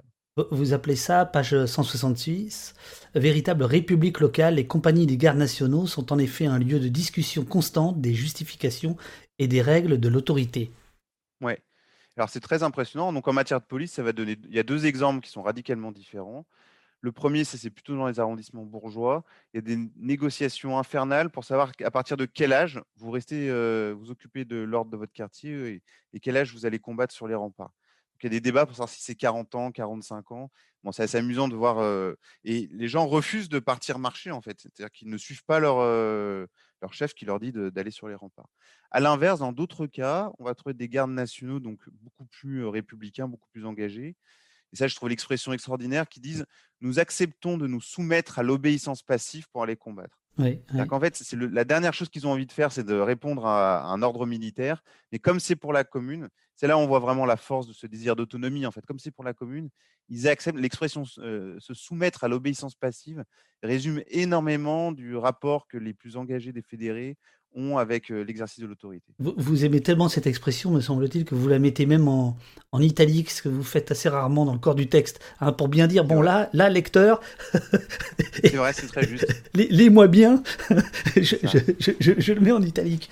Euh, Mais c'est vrai qu'on trouve des perles comme ça dans les archives qui sont... Euh, Mais il y, a quelque chose qui m'a étonné, c'est tout à l'heure vous avez dit non mais il faut, arrêter avec l'idée de la commune comme un, mouvement euh, anarchisant euh, ou anarchiste, euh, etc. Et, dans le même temps, vous, ne cessez de revenir sur le, désir d'autonomie, qui est quand même une, des, fonctions de l'anarchie, hein, qui est quand même, qui est quelque chose qui s'en rapproche, non? Et oui, on ne peut, pas dire qu'il y, a une idée de, république anarchisante ou non? Non, en fait c'est plutôt s'opposer au discours que Versailles a dès le début, qui va dénoncer dans la commune une anarchie au sens, euh, au sens où l'employé conservateur, c'est-à-dire le, grand n'importe quoi. Ah oui, le chaos, le bordel. Ah, Après, dans la commune, c'est vrai qu'il y a une dimension euh, très libertaire hein, euh, qui, qui, qui, est réévaluée de plus en plus depuis une. Sauf que cette dimension libertaire, c'est ça qui est compliqué à comprendre, mais c'est ça qui est intéressant, c'est qu'en fait, on oublie que dans l'histoire républicaine, et pas que de la République française, ça va à l'échelle européenne, il y a un espace pour cette forme républicaine-là, de république par le bas, qui essaie de maintenir au, maximum l'autonomie de tous les citoyens. la meilleure expression de la commune, on la trouve dans une affiche du 19 avril qui dit il faut universaliser le pouvoir et la propriété. Voilà, c'est ça le, ça. le projet en fait. Oui, oui, oui, absolument. Donc pas l'abolition de la propriété, mais que chacun ait de quoi vivre. L'autre mot d'ordre, c'est vraiment celui de la dignité. Hein, que chacun soit respecté dans sa dignité, sa dignité à vivre. C'est ça le, credo. Et après, les formes concrètes que ça prend bah, sont variables en fonction des, des, circonstances, des enjeux locaux, de ce qui est disponible, mais c'est vraiment ça l'élément de base. Donc oui, c'est anarchie au sens du discours critique euh, qui est utilisé à Versailles très tôt pour dire que c'est n'importe quoi en fait. D'accord, ok. En fait, c'est pas n'importe quoi. C'est plutôt plusieurs ordres très intéressants. Mhm. Euh, avec, euh, avec cette, cette idée absolument euh, folle, c'est qu'en fait, ça, ça dure trois mois. C'est c'est- un claquement de doigts en réalité. À l'échelle de l'histoire, c'est c'est rien. Et c'est alors ça, ce sera le troisième chapitre dont on parlera tout à l'heure. C'est à la fois rien en termes de temps et c'est très profond. Très Mm. voilà, il y, a des- il y a, il y a des traces un peu un, un peu partout. Alors la garde républicaine, il faut quand même y, y- revenir. Euh, moi, j'ai eu du mal à comprendre, très sincèrement, au départ, parce que, en fait, au départ, la garde républicaine, elle sert la monarchie de, de, de, de- Juillet, elle sert l'Empire, on est bien d'accord. Mm. Et, et elle est transformée, en fait. C'est- quelque chose qui, qui, qui n'est pas du tout, au départ, euh, ni républicain, ni communard, on est bien d'accord Ou pas? Alors, sa garde nationale, euh, en fait, c'est une institution qui est mise en place sous la Révolution française. Oui. Donc, donc elle, elle symbolise de toute façon le citoyen en armes. Donc, il faut remettre en perspective. Mais lorsque, en 1830, la monarchie de juillet se met en place, avant le régime d'avant, c'était la Restauration. La monarchie de juillet prétend détenir son pouvoir du peuple, ce que faisait pas du tout la Restauration. Donc, elle met en place une garde nationale pour symboliser ça. Donc, la mise en place de la garde nationale sous la monarchie de juillet, c'est quand même l'indicateur d'un régime qui euh, reconnaît aux citoyens une part de puissance publique. En revanche, le gros débat sous la monarchie de juillet, ça va être de savoir qui a le droit de porter les armes. Et là, on va avoir une distinction entre la garde nationale bourgeoise, c'est-à-dire ceux qui payent un certain montant d'impôts ont le droit de porter les armes. À l'époque, c'est un suffrage censitaire, hein, il faut aussi payer un certain montant d'impôts pour avoir le droit de voter. Et la démocratisation de la garde nationale, c'est ce qui sera fait immédiatement en 1848, c'est que n'importe qui, quel que soit son niveau de fortune, a le droit à porter les armes en tant que citoyen. Donc le, le débat se joue plutôt à ce moment-là. Mais sous la monarchie de juillet, le fait de maintenir la garde nationale, c'est plutôt l'idée de respecter un certain héritage révolutionnaire dans le nouveau régime. Euh, Ragben nous dit, alors Ragben c'est un habitué de, de poste, son, vrai- son, pré- son vrai prénom de mémoire c'est Rachid, il nous dit l'ordre règne dans les rues de Paris pendant la commune. Est-ce que c'est exact? Disons L'ordre policier, a- enfin, Ouais, désordre pluriel qui règne dans les rues de, Paris, c'est plutôt ça.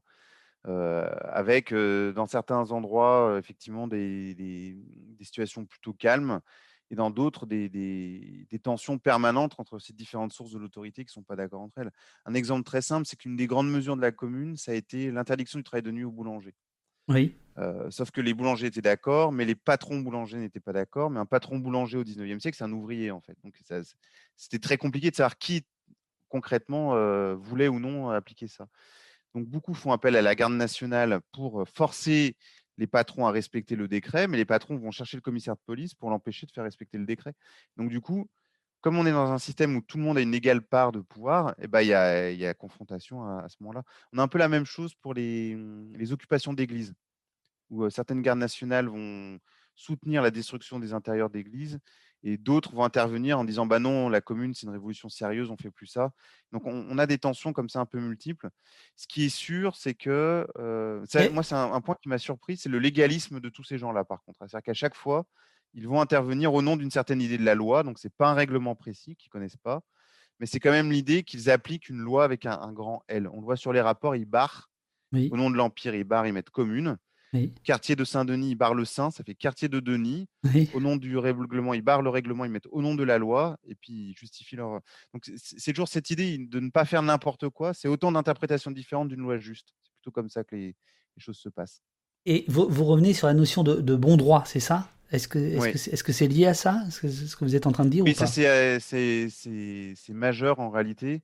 Il y, a- il y a deux idées derrière ça. Tout d'abord, euh, pas mal de travaux historiens ont montré que derrière les foules euh, qui sont souvent présentées comme des espèces de, de, de, de furies euh, euh, violentes, il y a ce qu'on appelle une économie morale de la foule. C'est-à-dire qu'en fait, les foules interviennent au nom d'une certaine idée du droit et de la justice. On, on l'a notamment vu pour le XVIIIe siècle et pour le, pour le mouvement des ludites, ces groupes qui venaient briser les machines. hein. on dit que c'est des gens qui sont opposés à la modernité industrielle. Et en fait, quand on regarde de près, ils viennent en procession, ils mobilisent des, références au droit et avant de les détruire, il y a tout un rituel autour. Donc, c'est tout sauf de la, violence sauvage. Donc, il y a toujours du droit en quelque sorte derrière ces revendications, même si ce n'est pas le droit rationnel et positif tel tel qu'on peut l'entendre.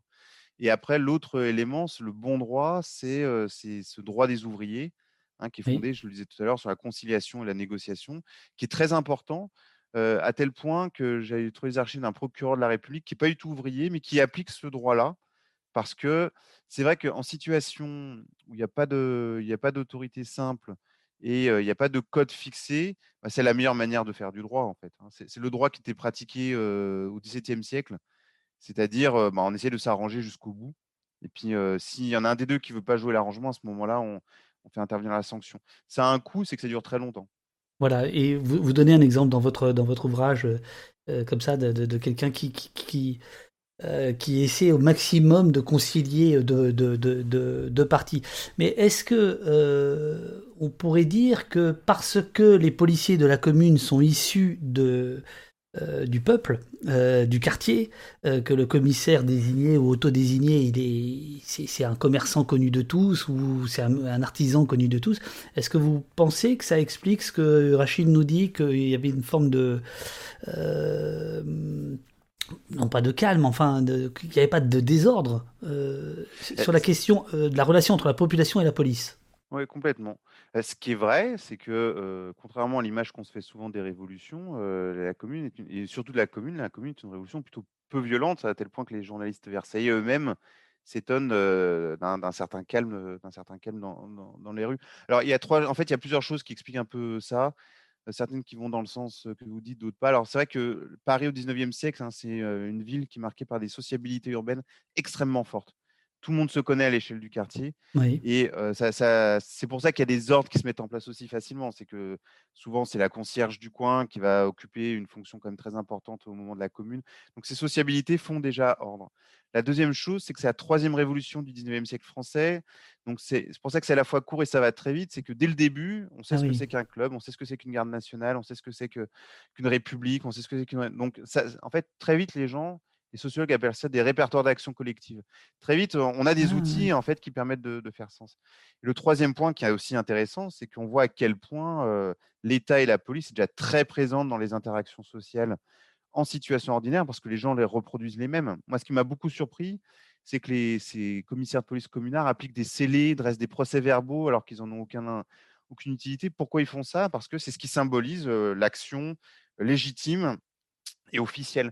Donc on voit aussi, c'est un peu le paradoxe, hein, mais dans la commune, à quel point l'État, le droit et ses formes policières ont imprégné en fait les, rapports sociaux au point que c'est vers ça qu'on se tourne pour rejouer du droit en situation révolutionnaire. C'est ces trois éléments-là qui jouent. Et le dernier, c'est ce que dit Jacques Rouget, c'est que c'est une révolution qui se veut républicaine. La République, c'est l'application du règne de la loi, d'où cette attention très forte au, légalisme, même si ça prend des formes extrêmement variées. Donc tout Je- ça fait de la commune, c'est vrai, un laboratoire assez fascinant en fait pour euh, Je, analyser ce qu'est un ordre social. je, salue l'arrivée du jeune Taha euh, intrépide journaliste, qui nous dit euh, bonjour la jeunesse. Euh, et euh, par ailleurs, on, on nous dit où sont les femmes? Euh, ça, c'est pas Taha qui pose la question, c'est quelqu'un d'autre. Euh, où sont les femmes? Et justement, je voulais, je voulais y venir avec la figure de, de Louise Michel, euh, qui est paradoxale d'ailleurs, hein, puisque euh, on a l'impression que c'est sa figure est devenue tellement importante qu'on a l'impression que c'est la seule femme euh, de, de- de la commune, alors qu'en réalité pas du tout. C'est un mouvement euh, qui euh, euh, dans lequel les femmes ont une importance absolument capitale. Euh, Mais la oui. question posée est très bonne. Où, est les- où sont les femmes? Elles sont pas dans la police. C'est-à-dire que sous la commune, en fait, la barrière de genre résiste très bien. Les femmes, euh, elles sont institutrices, mais elles sont pas receveurs des postes, elles sont pas facteurs, elles sont pas policières. Euh, y- y- André Léo, elles n'ont pas le droit de vote non plus. Euh, André Léo, qui est une féministe assez célèbre qui est présente sous la commune, dirait que c'est une révolution qui se fait sans la femme. Mhm. En réalité, c'est pas tout à fait vrai, mais ce qui se passe, c'est il y a une historienne qui s'appelle Caroline Fayol, que je connais bien, qui parle de révolution dans la révolution. C'est-à-dire qu'en fait, les femmes ont mené leur propre révolution dans une révolution communale qui accordait un peu plus d'attention aux femmes que, les autres, hein, mais pas de façon si saillante que ça. Et la grande institution, c'est celle qui s'appelle l'Union des femmes pour la défense de Paris et le soin aux blessés. Et là, en fait, ce qu'ils font qui est très importante, c'est qu'elles s'intéressent plus tant que ça au droit de vote. Pour elles, c'est pas là que ça se joue. Ce qui, là où ça se joue, c'est dans l'organisation du travail. C'est là où se joue la définition du Absolument. citoyen sous la commune. Dans la commune, c'est une vraie révolution du travail, en fait. C'est ça le, Mm, le mm, cœur mm. de l'affaire.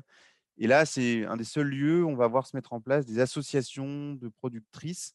Donc, c'est le seul qui parvient à commencer un début de transformation de l'organisation du travail. Et c'est là où le rôle des femmes est absolument majeur. Louise Michel est particulière là-dedans parce que s'il y a aussi des clubs des femmes qui se montrent quand même, donc il y a une parole féminine populaire qui se met en place. Louise Michel, elle, euh, elle va porter les armes comme un homme, elle va l'imposer hein, en disant qu'au nom de la révolution sociale, hommes comme femmes ont le droit de prendre les armes à la main. Mais son combat, elle, il est à la fois plus, euh, Ça, plus visible, mais un peu plus singulier quand même. Pa- Page 169, euh, vous écrivez, donc toujours dans cet ouvrage euh, pour lequel vous êtes ici ce soir, commune de Par- les, les communes, 1870-1871, 10 ans d'enquête. Non mais le mec. Euh, Louise Michel, l'ancienne institutrice républicaine de Haute-Marne, devenue révolutionnaire dans le Paris des années 1860, est déjà l'une des grandes figures féminines, euh, du Paris insurgé, animatrice du club de la Révolution, ambulancière et combattante. Donc, euh, est-ce que ça c'est genré? Par exemple, vous, me direz ambulancier, ambulancière.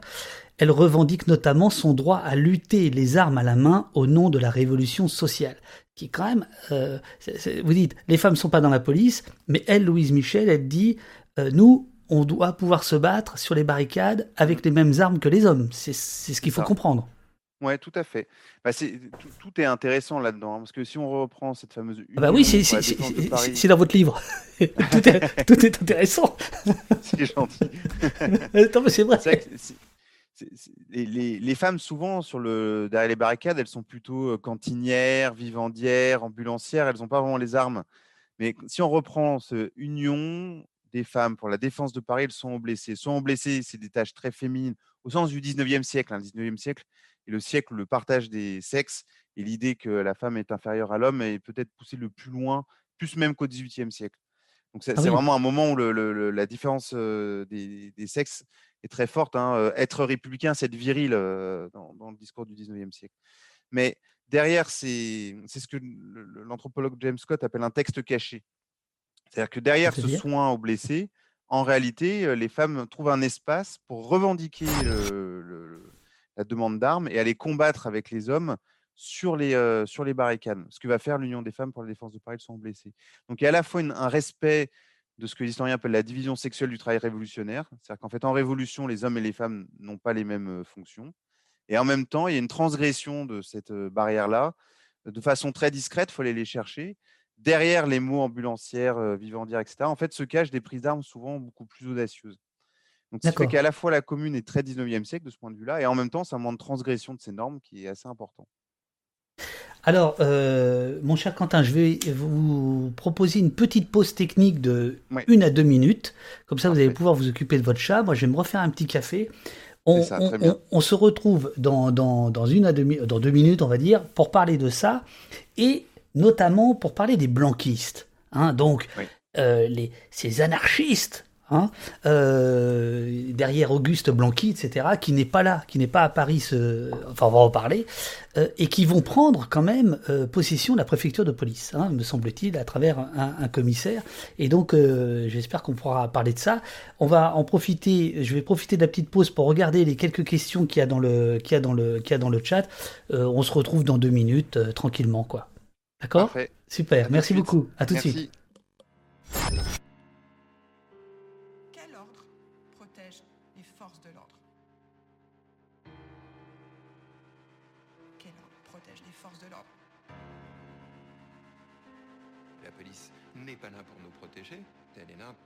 Pour protéger les institutions. Maintenir l'ordre, c'est protéger les institutions.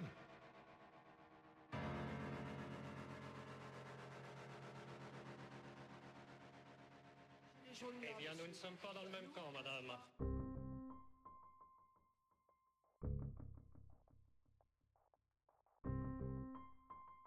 Vu la violence inouïe des casseurs, eh bien, il n'y a pas eu, à première vue en tout cas, de bavure. Pas de mort, pas de blessés graves. Et de l'avis de tous les experts, c'est la preuve de beaucoup de sang-froid et de maîtrise. La police, elle a toujours été appréciée par beaucoup de Français. Comment euh, percevez-vous et vivez-vous euh, l'incroyable procès qui est fait à nos forces de l'ordre en ce moment, euh, que l'on taxe d'ultra-violence? Je pense que ce gouvernement n'est pas dans une dérive autoritaire, mais il a été parfois beaucoup trop faible. Plus que jamais, nous avons besoin d'une police forte et protégée. Et plus que jamais, les médias doivent protéger la police.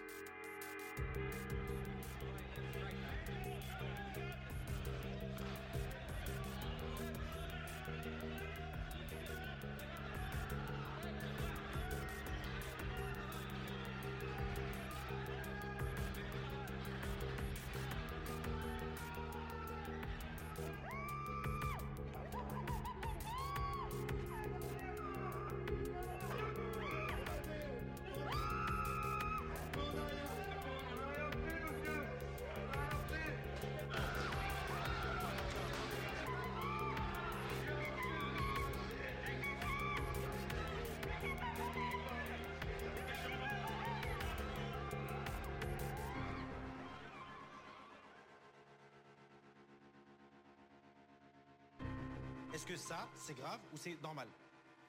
C'est grave ou c'est normal?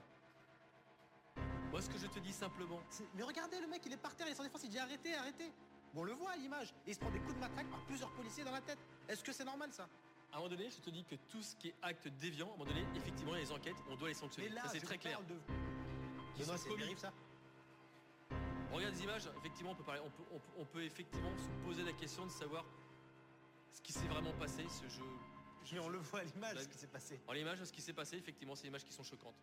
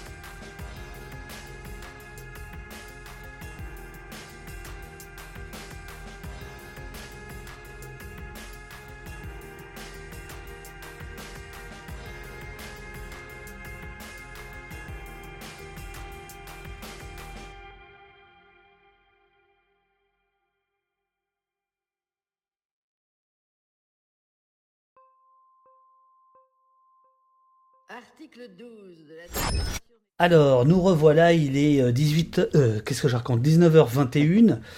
Euh, nous sommes avec Quentin de Lermoz pour son livre Commune 1870-1871, qui a été salué euh, par, la, par la presse comme un ouvrage de, de, de, de, de qualité que j'ai lu ce week-end euh, pour préparer l'émission et qui est, euh, qui est vraiment hyper... euh, Ah, point barre, on vient d'entendre pour la première fois euh, quelqu'un qui a utilisé ses, points chaînes, c'est rigolo.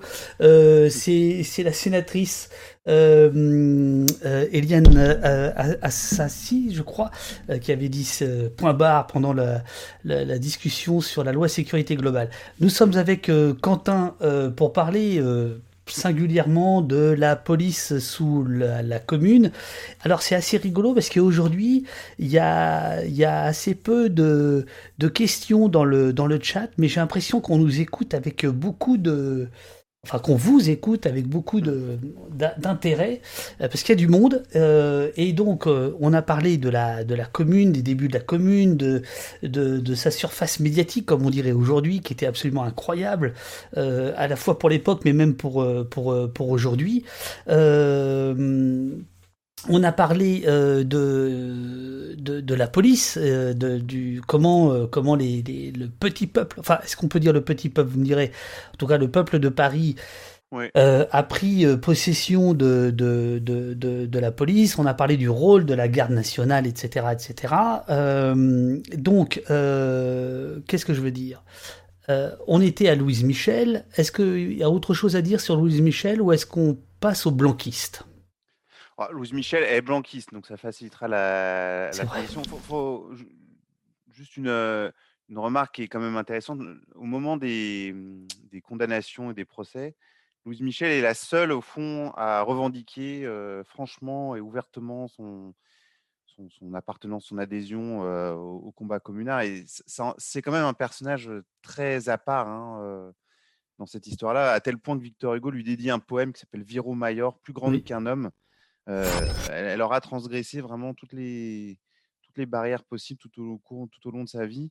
Une fois qu'elle est en Nouvelle-Calédonie, elle va même apprendre euh, la langue sur place pour euh, continuer d'enseigner aux populations, etc. Bon, c'est un personnage quand même très, très particulier, très singulier. Très singulier. Euh, Ouais. dont, dont- dont vous dites euh, au début de, de votre ouvrage, donc vous rappelez, euh, alors je n'ai pas retrouvé la, la page pendant la pause technique, mais vous, vous, vous donnez le nombre de, de, de, de, de rues, de voies, de collèges Mm. qui portent son nom. Alors, c'est assez curieux parce qu'il y a quelques jours avant le- le- les cérémonies, euh, qui n'en sont pas d'ailleurs, parce que pour, pour le Covid, euh, on a vu ressurgir des débats incroyables autour de la commune. Mais est-ce qu'il faut euh, refêter ça quand même? C'était le chaos en plein Paris, etc. Vous, l'historien, qu'est-ce que, qu'est-ce que vous pensez de ça quand, quand, Qu'est-ce que vous avez pensé de, de, de, de cette polémique Enfin, pas tant de la polémique, mais de la survivance comme ça euh, d'une tension dans la société française autour de la commune. Qu'est-ce que ça Bah, nous dit en fait? Bah, c'est vrai que c'est très. Moi, je m'y attendais pas du tout, pour être tout à fait honnête, parce que ce que je disais tout à l'heure, il y a quand même eu ce refroidissement qui faisait que même des personnalités de droite, euh, quand, quand il y avait eu le, le- le vote à l'Assemblée nationale là, de, pour l'amnistie euh, des communards, je crois que c'est en 2016, euh, bon, il y avait des petites tensions, mais euh, les, les lignes politiques étaient, étaient plus flottantes que ce qu'on imaginait. De la même manière, je rappelle quand même que Louise Michel était proposée à la panthéonisation. Oui. Ce qui est quand même fou quand on pense qu'on a affaire à une anarchiste qui détestait tout ce qui était institué, institutionnel, étatique et officiel. C'est un contresens absolu. Là encore, il n'y avait pas eu d'opposition frontale. Euh, donc ça dit beaucoup du, du réveil du débat politique en ce moment euh, récemment. Alors ce qui est très curieux, c'est que du côté des discours les plus critiques, on- moi j'avais vraiment l'impression de retrouver les discours euh, versaillais de juin 1871. Oui. C'est-à-dire Comme si au fond, on n'avait pas tenu compte des 150 ans de travaux historiens qui avaient quand même montré une plus grande richesse, ou en tout cas une plus grande nuance dans la- l'appréhension des, des événements. C'est-à-dire a- les imaginaires euh, survivent indépendamment de l'état des connaissances historiques. Donc ça, c'est assez intéressant. Après, un historien, euh, la question de la mémoire, moi, ce qui m'intéresse, ce que je trouve intéressant, c'est pourquoi on a tellement besoin de commémorer en ce moment. C'est plutôt ça. c'est la- Qu'est-ce que ça nous dit de notre rapport au temps, du fait qu'on ait besoin de commémorer euh, Bah, ces- euh, oui, mais enfin, en même, événements? oui, mais en même temps, les communards euh, passent leur temps à faire référence au passé, quand même. Ah, c'est pas la même chose. C'est une très bonne remarque ce que vous dites. Les... Je vous l'ai dit, on n'est pas chez les- cons ici. Je, je, je, je vrai, vrai, mais à, chaque dit. fois, je m'en rends compte de plus en plus. Non, mais c'est tout à fait juste. Les communards sont dans, dans un rapport au temps qu'on appelle euh, euh, le, le passé vif. C'est-à-dire qu'en fait, ils, se remettent dans le temps des révolutions précédentes. Donc 1789 est très présent Ouais. parce qu'on remet en place le beau calendrier ça, passé républicain. vif? Le, ouais, le 1848 est très présent puisque c'est la République démocratique et sociale. Donc, ce n'est pas de la mémoire, c'est c'est des morceaux de passé dont on estime qu'ils n'ont pas donné ce qu'ils auraient dû donner et qui sont réactivés au moment de, au moment de la commune.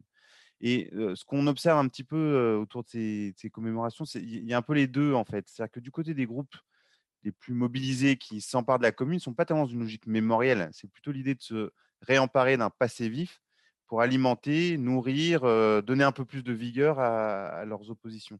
Alors que dans une logique mémorielle, vous vous emparez d'un morceau de passé pour le soumettre aux valeurs du présent, souvent à des fins plutôt de- de- d'identité, euh, qu'elle peut être nationale ou celle d'un autre groupe. Donc, ce n'est pas tout à fait la même, euh, la même forme. Ce que, ce que disent les historiens, en tout cas, c'est que cette fièvre de commémoration dont on a besoin actuellement, ce qu'ils appellent le présentisme, Oui. c'est-à-dire cette difficulté à se projeter dans l'avenir, cette difficulté à se projeter loin dans le passé, le fait que tout le présent est, est omniprésent. Et en fait, les, les deux sont un peu en contradiction. C'est-à-dire que les groupes qui se, qui s'emparent de la commune comme passé vif, c'est une façon de lutter contre le présentisme. C'est-à-dire c'est de recréer, remettre de l'espoir là on dit qu'il n'y en a plus. Donc il y, a- une petite lutte des temps en fait autour de cette question de la commémoration. Moi, en tant qu'historien, ce qui m'intéresse, c'est que euh, ce que montrent tous ces débats autour de la commémoration, c'est qu'on est dans un rapport au temps qui peine à se projeter dans l'avenir et que la commune, c'est précisément un moment où même si euh, il n'y avait que 72 jours et Versailles autour, les gens ont eu l'impression de pouvoir se projeter dans un- une autre révolution qui, qui allait être disponible là euh, immédiatement, même si les conditions avaient l'air d'être plutôt pas favorables. Ces, ces distorsions-là sont intéressantes, je trouve.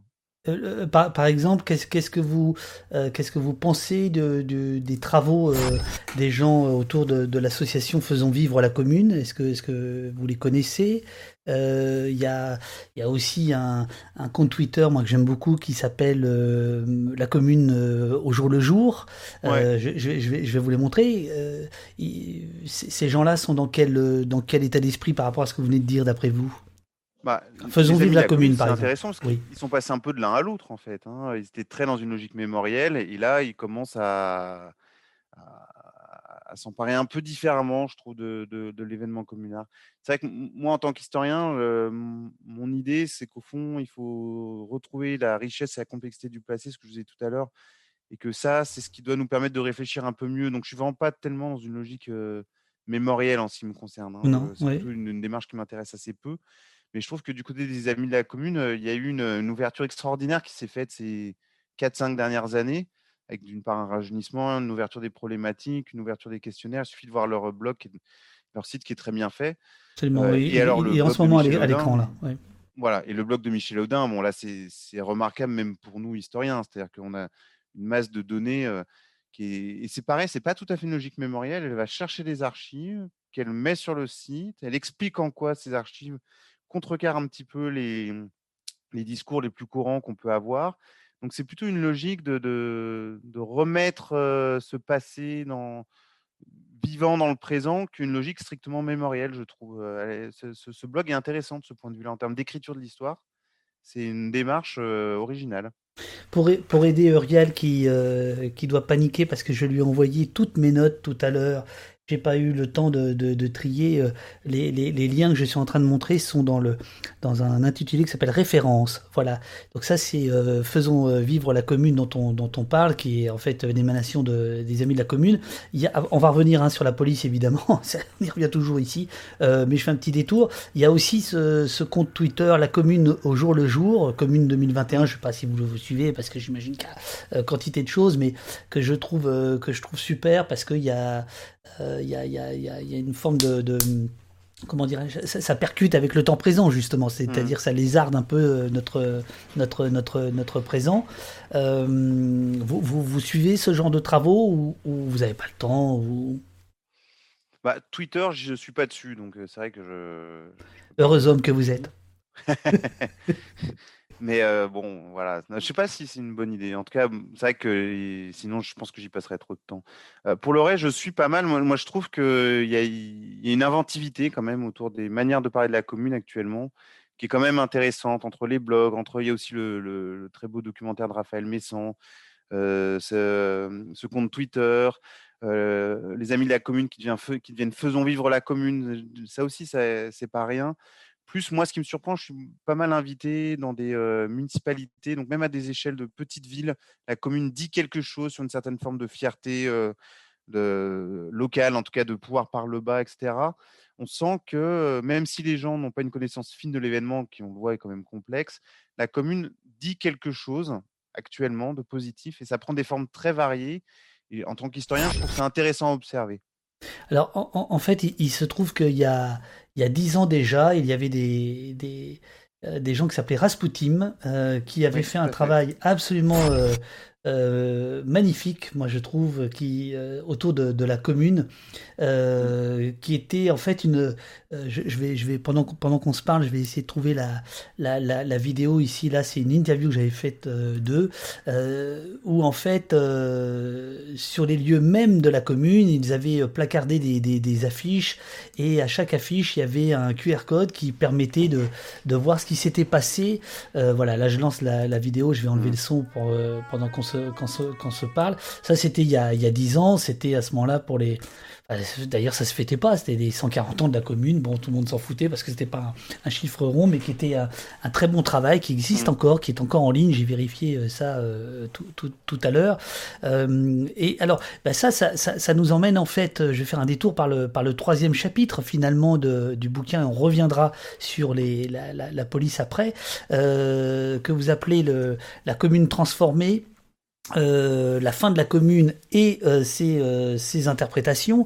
Euh, c'est là où vous citez donc euh, Clash et Junior Mor- Morvin que moi je peux pas passer pour des raisons de droit parce que si on commence à passer même Clash sur Twitch, le compte est supprimé. Mais peut-être que Urial pourra vous passer le le, le lien euh, euh, dans le dans, dans le chat des, des deux des deux vidéoclips. Euh, donc c'est c'est dans ce dans ce chapitre là, en, en gros, euh, vous nous expliquez ce qui reste de de la commune je, je- je vais venir là euh, euh, tout, tout récemment. euh, vous parlez de Nuit debout, par exemple. En- et, et en quoi Nuit debout euh, c'est parce que Nuit, Nuit debout se revendique de la commune. C'est- ça que vous voulez dire. C'est pas un mouvement communard. Ah, Non.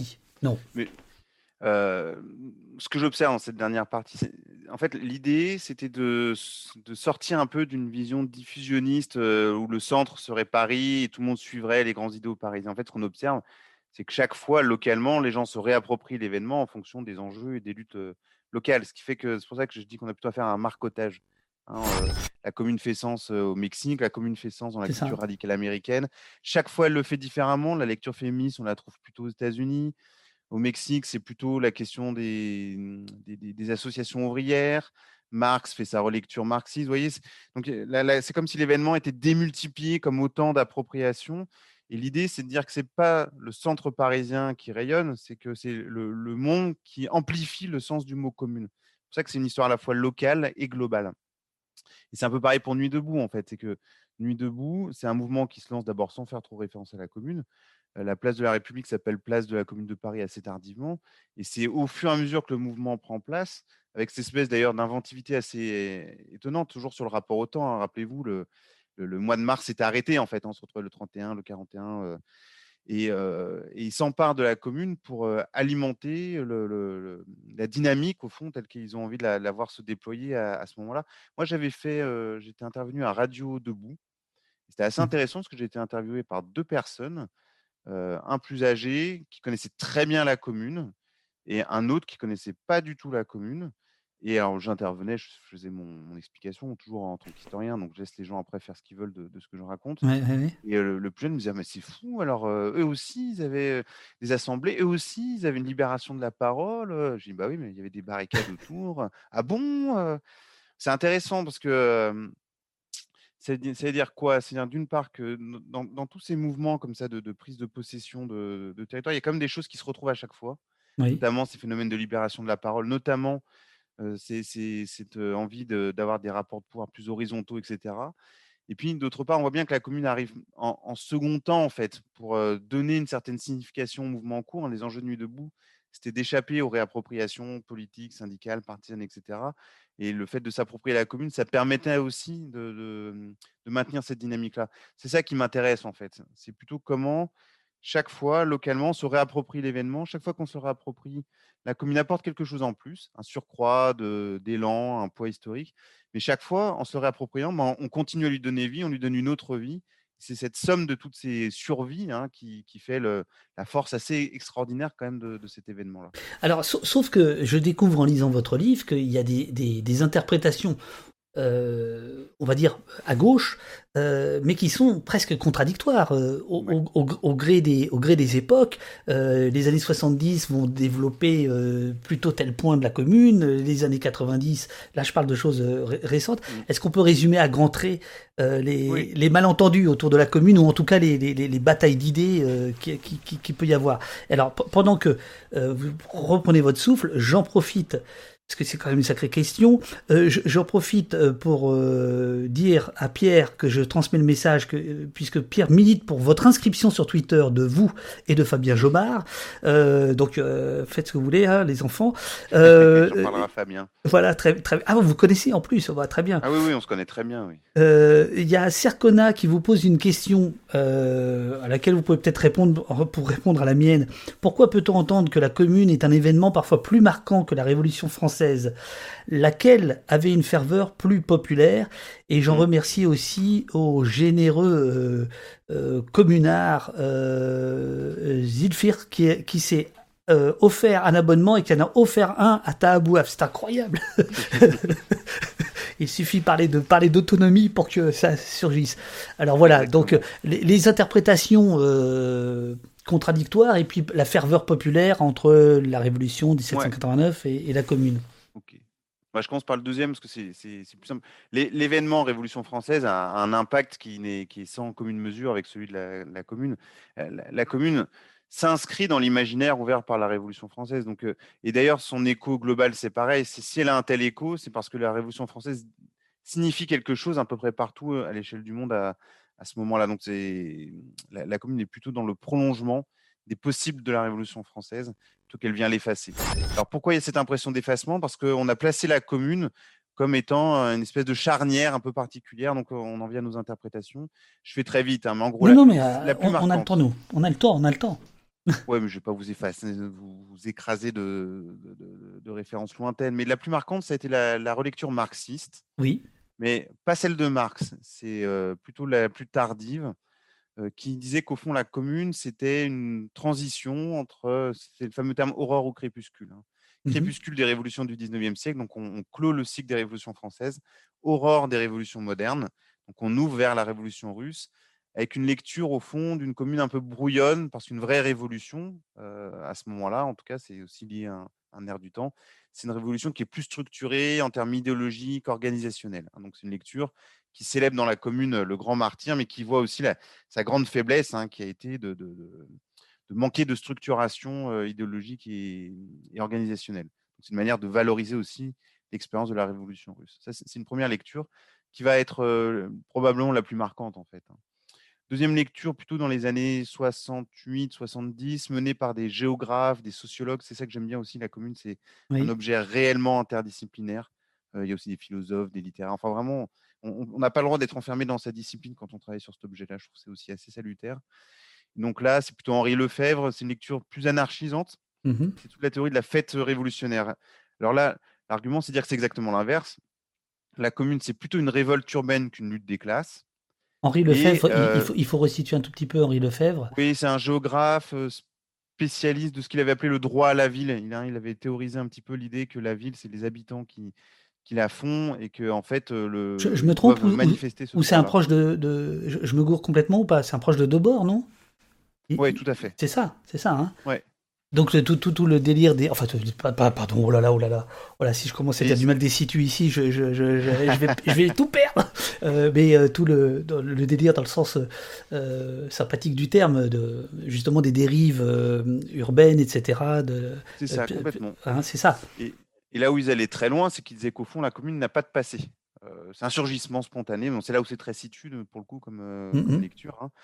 Euh, et donc, c'est ça qu'il faut observer, c'est la fête révolutionnaire, etc. Bon, après, les historiens ont vite vu que c'était aussi une révolution qui luttait contre la fin de la misère. Donc, euh, la thématique de la fête, elle, elle est vraie, mais ça ne peut pas résumer à elle seule la commune. Après, on a une autre interprétation, plutôt qui vient des républiques, de ce qu'on appelle l'histoire républicaine. Donc, c'est celle de quelqu'un comme François Furet, ou dans un autre genre politique, Maurice Agulon. Et eux, ils vont dire qu'au fond, la commune, c'est pas grand-chose. Oui. Euh, ce qui compte, c'est de comprendre pourquoi la Troisième République s'est installée, c'est-à-dire comment ça se fait qu'un État devienne une république et une démocratie, toujours avec nos questions de police d'ailleurs en, en arrière-plan. Et dans, ce, dans cette lecture-là, la commune, c'est un apax en fait, hein, ça dure 72 jours. Ils vont tellement loin qu'ils estiment que en fait, euh, leur histoire commence en 1870. Donc, euh, ils, ils effacent littéralement la commune de la compréhension de ce qu'est l'histoire sérieuse, entre guillemets, qui serait la, la mise en place de, de cette, euh, de cette Troisième République. Et puis, il y a eu les travaux de Jacques Rougerie et de Robert Toms qui ont cassé un petit peu Que vous citez régulièrement. hein. Que vous citez Voilà. régulièrement. ouais, qui eux ont invité à revenir sur le terrain parisien, à dire, essayer de comprendre un peu ce qui se passe. Et c'est eux qu'on, qu'on- surtout Jacques Rougerie d'ailleurs, qui a remis au jour cette euh, racine républicaine de la commune en disant voilà, en fait, nous, par République, on pense que uniquement la République qu'on connaît, hein, République de démocratie libérale, en fait, non. Il y a plusieurs possibilités de l'idée républicaine, et parmi celles-ci, il y a cette République démocratique et sociale. Et le problème qu'on avait, c'est que comme tous les... Moi, ce que j'aime bien dans la commune, c'est que tous les systèmes théoriques s'effondrent, en fait. hein. Euh, on essaie de la faire rentrer dans un grand récit, ça marche jamais. Mais on finissait par arriver à l'idée qu'au fond, c'était un événement, on ne savait pas trop la portée. On ne comprenait pas, au fond, pourquoi c'était à la fois si court et qu'il y avait un tel écho. Et un des enjeux du livre, c'est d'essayer de répondre à cette question-là, justement, en allant chercher par le bas et par le- par l'échelle globale. Ce qui est intéressant, c'est que la commune, aura réuni à elle toute seule toutes les théories de la révolution, de la ville et du politique euh, du 19e et du 20e siècle. C'est un objet euh, qui a eu un investissement intellectuel extraordinaire.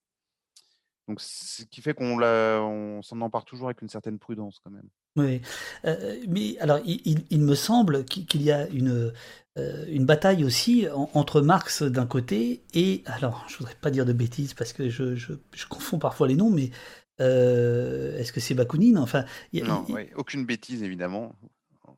N'en faites pas sur ce sur ce sur, ce sur cette chaîne. Il n'y en a pas. Non, non, il n'y en a pas. Euh, non, c'est- ça, c'est Bakounine ou pas? Non, C'est exactement ça, oui, oui, tout à fait. Les, les deux lectures immédiates. Et moi, ça m'étonne plus maintenant. hein. J'ai Ah, bien compris comment ça fonctionnait. Au bout d'une heure Les deux 49, lectures euh, immédiates, c'est c'est celle de Marx, mais celle de Marx, elle est intéressante parce que à l'époque, il est déjà en train de, donc il est à la tête de cette association internationale des travailleurs. Il est déjà en train d'évoquer toutes ces théories sur le- la centralisation du pouvoir. Et en fait, il célèbre dans la commune euh, ce qu'il appelle un gouvernement à bon marché. C'est ça. C'est-à-dire à la fois qu'il a bien compris l'événement, il est quand même capable de valoriser un événement qui va plutôt à l'encontre de ses, de ses positions du, du moment. C'est assez intéressant. Et euh, Bakounine, c'est pareil en un sens. Lui, il y voit ce qu'il appelle la, la négation audacieuse bien formulée de l'État. Là, je cite un extrait d'un texte qui avait été retraduit et publié ensuite par Élisée Reclus, Mhm. autre géographe anarchiste euh, célèbre. Et alors lui, c'est pareil, il est un peu à contre-courant parce qu'il va célébrer euh, l'action des Jacobins, alors que pour un Eh oui. anarchiste, c'est assez inattendu. Voilà, je, trou- je trouve ça intéressant ces, ces relectures-là. Mais c'est vrai que Marx va avoir une lecture plutôt marxiste en disant qu'on aurait dû éviter de s'emparer de la machine d'État toute prête. Là où Bakounine va avoir une lecture Ah, alors, attends, en attendez, là, là, je pense qu'il faut, il faut redire ce que vous venez de dire. Euh, Oui. Parce que, parce de- je, je veux dire calmement, parce que c'est un point Oui, parce que important. comme c'est des choses que j'ai déjà dit plein de fois. Ben oui, j'imagine bien. euh, mais, mais non, moi, non, je mais guettais ce moment-là. oui. je, me suis, je me suis laissé embarquer dans mes propres pensées. Donc l'analyse de là où l'analyse de Marx est marxiste, c'est qu'il dit qu'au fond l'erreur de la commune, ça a été de s'emparer de la machine d'État bourgeois toute prête. Donc, exemple, les fonctions de police typiquement, hein, alors qu'elle aurait dû euh, les transformer.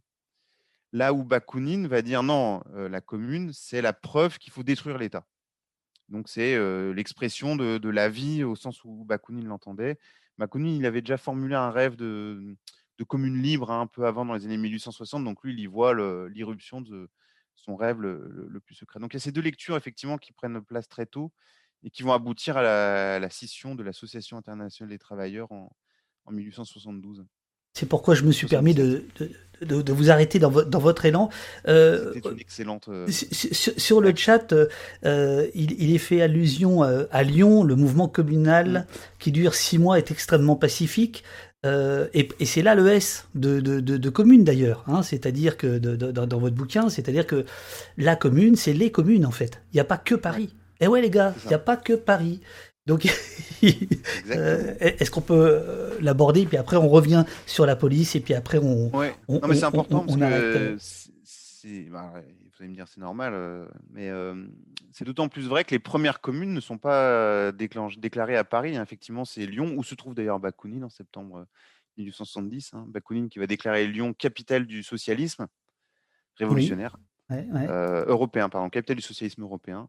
On a aussi une commune euh, qui se déclenche à Marseille, on en a une à, à Narbonne, au Creusot. Moi, j'en ai étudié euh, deux qui étaient moins connues. Alors, moi, je suis lyonnais, alors j'ai repris celle de Lyon quand même, parce que Eh oui. les lieux. Mais j'ai étudié aussi celle de Thiers, dans le Puy-de-Dôme, qui est intéressante, parce que c'est une commune, outre l'homonymie avec le, chef de l'exécutif, c'est une commune des couteliers, donc d'ouvriers très particuliers. Et puis celle qui avait été très peu étudiée, alors qu'elle est passionnante, c'est celle d'Alger, la commune d'Alger, qui débute elle aussi en septembre 1870. Chaque commune a un peu son visage propre. hein. Celle de Lyon, elle est intéressante parce qu'il y a plusieurs, plusieurs définitions de la commune qui se surimposent. Ceux qui insistent surtout sur le républicanisme municipal, c'est pour ça qu'elle est plus calme en fait. hein, C'est que c'est une commune qui vise plutôt à, à asseoir la République qui est déjà fragilement installée. Et puis on a des, des tensions euh, effectivement plus anarchistes euh, menées par Bakounine notamment, qui durent très peu. Et on a une expérience de la commune à Guillotière, à la Guillotière, Oui. qui est intéressante parce que c'est non plus des ouvriers qualifiés, mais des ouvriers de la métallurgie, donc des nouveaux, nouvelles formes d'ouvriers qui font cette commune. Donc Lyon, c'est un petit laboratoire aussi extrêmement intéressant. Euh, on, on- on vous dit euh, que Lyon a bien changé hein, depuis. Oui, c'est vrai. Et on oublie que Lyon a été la, la- la- la ville la plus républicaine euh, et la plus ouvrière hein, du 1er 19e siècle, avec la révolte des Canuts en 1831, 1834. euh. Oui, ça a changé. Ça a changé, ça a changé. Euh, pourquoi jusqu'ici euh, ces, ces- ces- ces autres communes qui sont euh, contemporaines de la commune euh, parisienne euh, avaient si peu semblé importantes, peut-être pas aux yeux des historiens, mais en tout cas ça n'avait pas dépassé les cercles des historiens, on va dire. Mm. Alors qu'aujourd'hui, Ouais, a- ça apparaît un peu plus. Oui, tout à fait. Bah, ça, ça- ça apparaît un peu plus parce que, euh, ce que j'ai dit tout à l'heure, la, la- la commune fait, fait sens sur toutes les formes de revendications un peu plus locales. Donc on est assez content de savoir qu'il n'y a plus que la commune de Paris, en fait. ça Ah oui. permet à d'autres villes que simplement Paris de, de- de s'en emparer.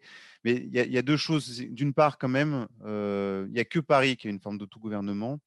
72 jours, on dit que c'est court, mais 72 jours de dynamique révolutionnaire, en réalité, c'est plutôt long. On a plutôt affaire à, une dynamique en cours qui a été coupée dans l'œuf. On n'a pas de transformation des rapports sociaux, même si elle est très multiforme hein, à Paris, de la même ampleur dans les autres, dans les autres communes.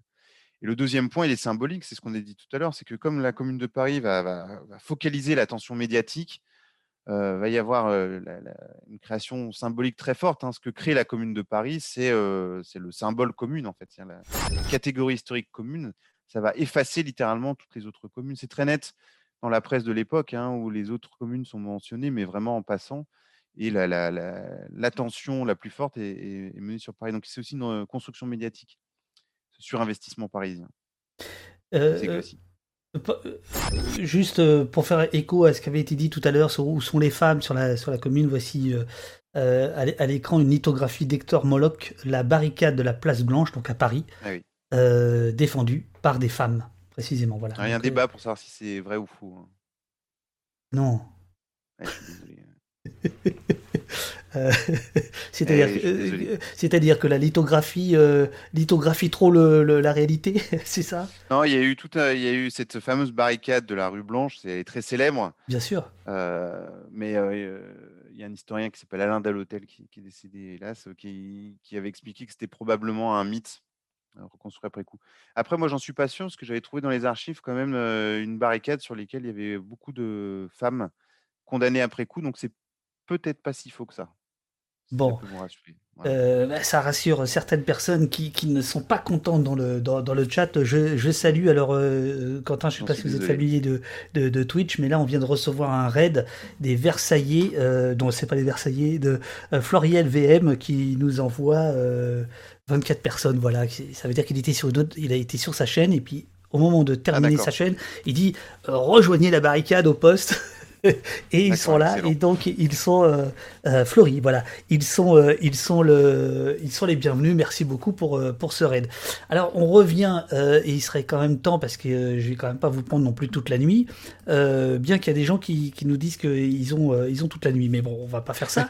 Je voudrais revenir sur le rôle des, des blanquistes Hmm. euh, dans, le, dans la police euh, communarde, euh, qui sont à la fois donc euh, les, les blanquistes. Est-ce que je me trompe si je dis que dans, dans, dans, la, dans la grande famille des communards, c'est parmi euh, euh, la, c'est la tendance la plus radicale, euh, peut-être la plus violente, et c'est celle qui prend la police. Hein, euh, notamment à travers la, la figure de Raoul Rigaud dont on va parler.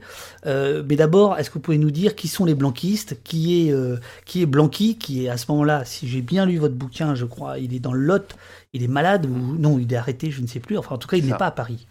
Non. Oui, oui, tout à fait. Alors, c'est vrai que le, c'est ce qui ressortait bien de cet article. Xavanar nous dit les blanquistes sont les black blocs de l'époque. Ouais, un- ça, ça dépend ce que sont les black blocs d'aujourd'hui dans ce cas-là. Les black les blancs. Les black blancs. ce sont des, ce sont des gens qui estiment qu'il faut mener la révolution par un coup de force, de manière énergique et jusqu'au bout. Oui. Euh, voilà. Et donc Blanqui, c'est euh, quelqu'un qui a traversé le 19e siècle et qui aura effectivement fait toutes les révolutions du 19e siècle, membre des sociétés secrètes. euh, Donc c'est une figure euh, extrêmement marquante, en tout cas pour une certaine extrême gauche française et même européenne d'ailleurs, parce que c'est une figure qui est, qui est- qui est très reconnue.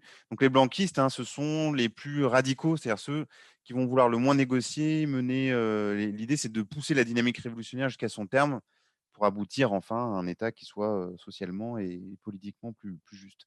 Euh, Louise Michel est blanquiste lorsqu'elle arrive à Paris en 1866, et Raoul Rigaud aussi. Alors, ils ne le sont pas de la même manière, hein, pour, pour être tout à fait honnête. Ouais. Donc, Raoul Rigaud, c'est un- quelqu'un qui est représentatif de ce qu'on appelle la jeunesse des écoles. hein. Donc, c'est c'est quelqu'un qui est très euh, éduqué, qui euh, se découvre révolutionnaire très tôt, qui fait partie de plusieurs euh, manifestations, qui est souvent arrêté, qui va devenir journaliste. Et il va se Oh, fasciner. Hein? Non, rien. oui, c'est ça. Mais alors, vous allez voir, ça va plus loin. Il se fascine pour les questions de police, figurez-vous. Ah non Donc, c'est un excellent connaisseur de la police impériale. C'est pas pour rien qu'au moment de la Commune, euh, il s'empare de la préfecture de police, c'est que concrètement, il connaît très très bien l'institution pour y avoir, euh, pour avoir Alors, été arrêté, mais surtout pour l'avoir Plus- plutôt que de vous faire paraphraser votre bouquin, je, je- je- je vais le lire, page 187. euh, le blanquiste Raoul Rigaud euh, devient à 26 ans élu de la commune membre de la commission de sûreté générale et délégué civil à l'ex-préfecture de police.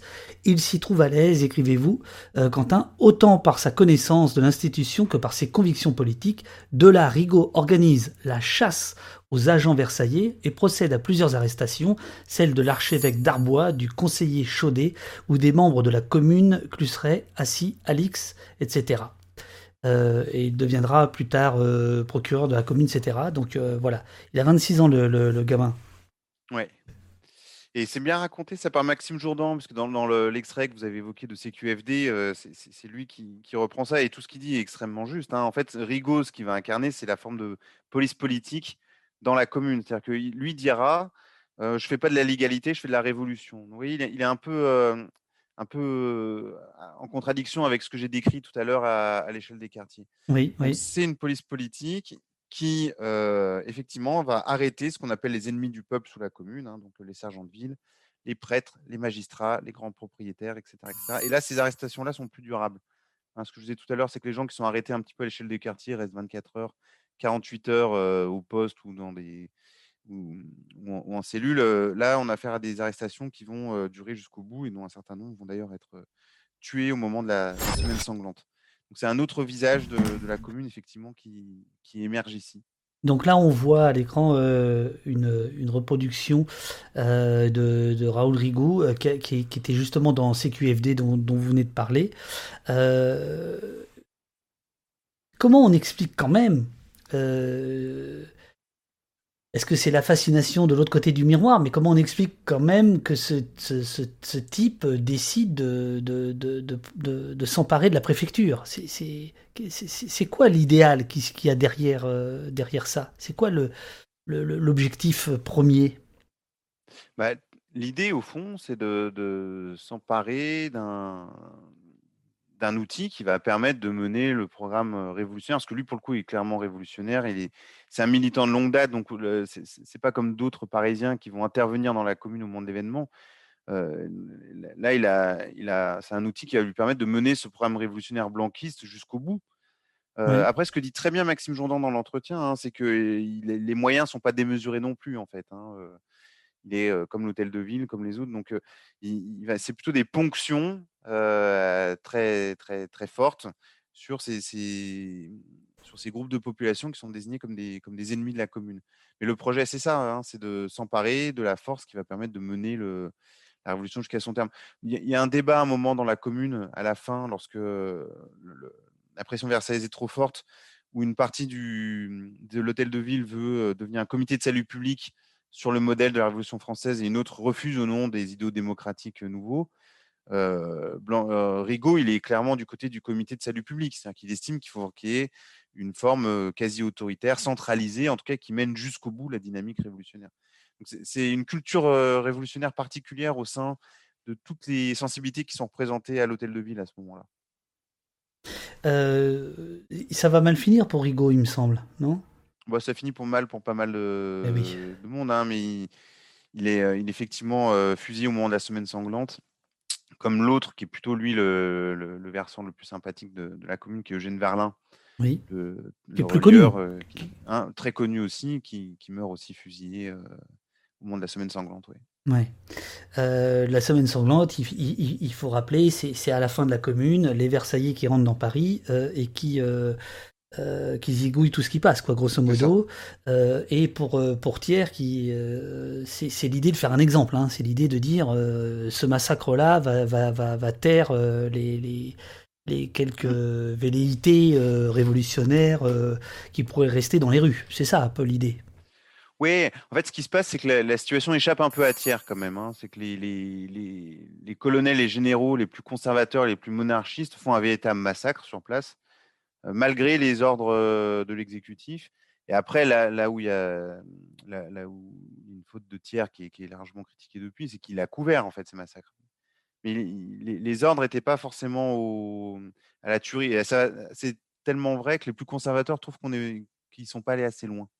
Oui. Il y a tout un débat à la fin de la semaine sanglante entre les plus monarchistes qui disent non, mais en fait, il faut se débarrasser de cette engeance. Les républicains qui disent euh, non, mais là, il faut arrêter, c'est pas possible. Les tiers bah, qui se positionnent euh, au centre, comme il a fait tout au long de sa, sa carrière, en disant bon, bah là, on, on va essayer de trouver un, un, un arrangement, on va mettre en place une gigantesque opération judiciaire. C'est quand même 40 000 personnes qui passent en, en jugement euh, à ce Oui. moment-là. Donc c'est la plus grande opération judiciaire de tout le 19e siècle français. Qui et c'est aussi un moyen de sortir de cette phase de massacre et de ramener l'ordre juridique au, cœur de l'affaire. Et c'est intéressant parce qu'il y a 80% de non-lieux, mais c'est des non-lieux qui ne sont, pas des- sont pas des gentillesses en fait. Le non-lieu, c'est-à-dire que la personne vient, reconnaît qu'elle n'a rien compris, qu'elle s'est trompée. Et donc en échange de ça, on lui accorde le droit de revenir dans le droit commun. Là où c'est le plus net, on parlait des femmes tout à l'heure, le, plus dur, c'est pour les, les femmes. Parce que celles qui sont le plus visibles sont plus condamnées que les hommes, parce qu'elles ont transgressé un ordre non seulement social mais naturel, aux Mhm. yeux des Versailles, hein, évidemment. Mhm. Et celles qui ont euh, moins euh, transgressé, en fait, elles, elles sont. L'argument, c'est de dire bon, bah, comme vous êtes des femmes, vous ne pouvez pas avoir une parole politique, donc vous avez suivi des hommes bêtement, donc vous êtes non-lieu. Donc en fait, il y a une forme de négation de la capacité d'action politique des femmes par les Versaillais qui, qui est dite, mais noir sur blanc euh, sur le rapport euh, final, puisqu'il y a un rapport qui est consacré spécifiquement aux condamnations des femmes. Donc cette, euh, ce retour à l'ordre post-commune est extrêmement euh, euh, brutal. Alors, euh, ça fait plus de deux heures que, que, que vous êtes au poste. euh, on va, on va vous libérer, bien entendu, à un moment donné, quand même. Je, voudrais revenir et ter- terminer sur la partie Raoul Rigaud, donc ce, ce blanquiste qui est chef de l'ex-préfecture, puisque c'était comme ça que les communards l'a- appelaient la préfecture. Son, son secrétaire écrit, euh, me semble-t-il, dans ses mémoires, euh, il affirme que la faute irréparable de Rigaud, faute irréparable entre guillemets, a été de couler l'organisation policière de la commune dans le ouvrez les guillemets moule malpropre fermez les guillemets de celle de l'empire, un moule qui néanmoins ouvrez les guillemets avait l'avantage d'être tout fait fermez les guillemets. Donc ça, ça rejoint, si je me gourre pas, l'analyse de, Marx, hein, hein, de, de- de- dire bah, finalement euh, pourquoi, enfin voilà, le- l'erreur de la commune c'est d'avoir repris le- le- les, les- habitudes ou les, techniques euh, bourgeoises euh, plutôt que de les avoir euh, balayées. Euh, et, et là c'est ce qu'il dit aussi. Qu'est-ce qu'est-ce que vous vous en pensez à la fois en tant qu'historien de la commune et historien de la police, hein, parce que je rappelle que avez démarré sur euh, une étude de, de, de, de- de l'ordre policier dans les, dans les rues euh, tout au long du 19e siècle, même, euh, même après. Oui, bah, pour la commune, euh, c'est- vrai. c'est- vrai que, mais c'est un phénomène, encore une fois, qu'on retrouve dans toutes les révolutions du, du 19e siècle. hein, les, les nouveaux révolutionnaires ne se débarrassent pas de la préfecture de police, malgré le fait que ça soit la- l'instrument le plus honni euh, de la population générale et, et des- et de ces révolutionnaires en particulier, parce que l'outil est efficace, ça, ça- ça, c'est sûr. Oui. Après, en matière de spécialiste de la police, alors ce qui est intéressant quand même, c'est la façon dont les anciennes institutions perdurent dans le temps révolutionnaire. Les, les sociologues ont beaucoup travaillé dessus. Actuellement, on travaille plus sur les révolutions en fonction de leur issue. On essaie de voir ce qu'elles traversent. Et Dans cette traversée, on- souvent les anciennes institutions durent longtemps en réalité. Et là, en matière de police, c'est quand même très intéressant parce que c'est pas que la préfecture de police, c'est tous les mots qui sont associés au monde de la police qui sont conservés alors même que c'est pas les mêmes agents. C'est-à-dire qu'on va trouver encore des inspecteurs, on va trouver des commis, on va trouver des secrétaires de commissariat.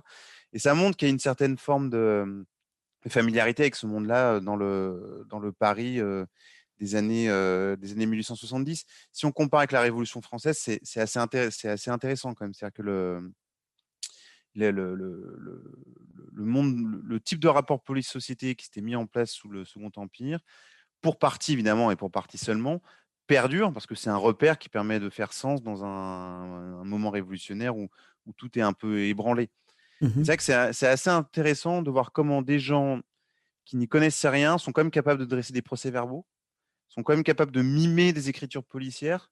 Euh, ça montre qu'il y a quand même une familiarité avec cet univers administratif qu'on n'observe pas si on n'étudie pas des moments euh, de crise politique ou de révolution, par exemple. L'État, l'État-nation moderne, était bien implanté dans les rapports sociaux euh, à Paris à ce moment-là. Ce que fait la commune, par contre, c'est qu'elle elle les reprend, mais elle les déplace. Il y a un déplacement très profond, c'est-à-dire que la source de l'au- de l'autorité est quand même complètement modifiée. Ça explique un peu ce massacre euh, de la semaine sanglante, c'est que un des enjeux, c'était quand même de remettre les choses en place.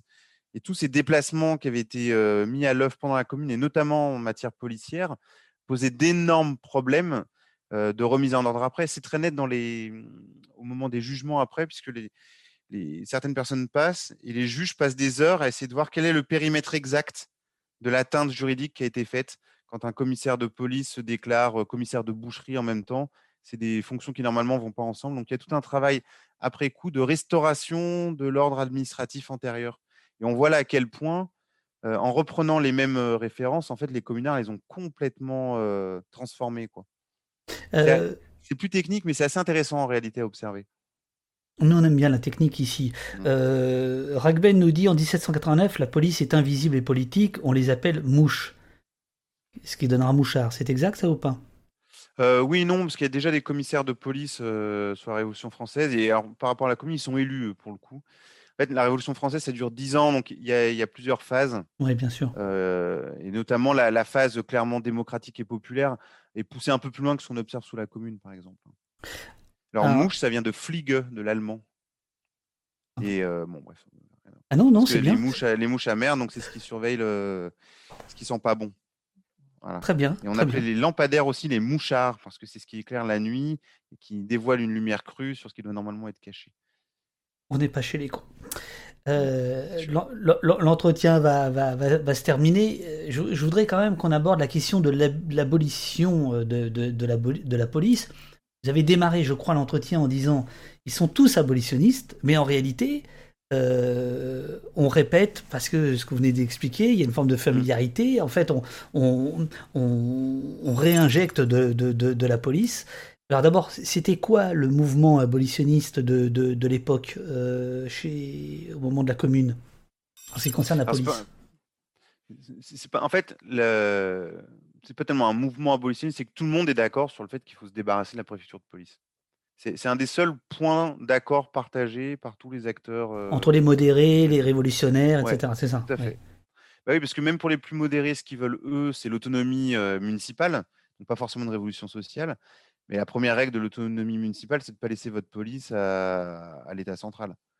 Donc c'est vraiment le, le, point. Et après la, après la commune, il y a un gros, gros débat entre d'un côté, donc Thiers, donc le, chef de l'exécutif, qui veut militariser la police, et le conseil municipal qui est désormais élu au suffrage universel, puisqu'on est sous, la République, qui est classé à gauche, donc une gauche plutôt modérée, mais qui va s'opposer à ça, qui va pouvoir municipaliser cette police. Et il y a un débat qui va durer 4-5 ans, et à la fin, finalement, rien n'est décidé. Donc le, la préfecture de police reste telle qu'elle était avant.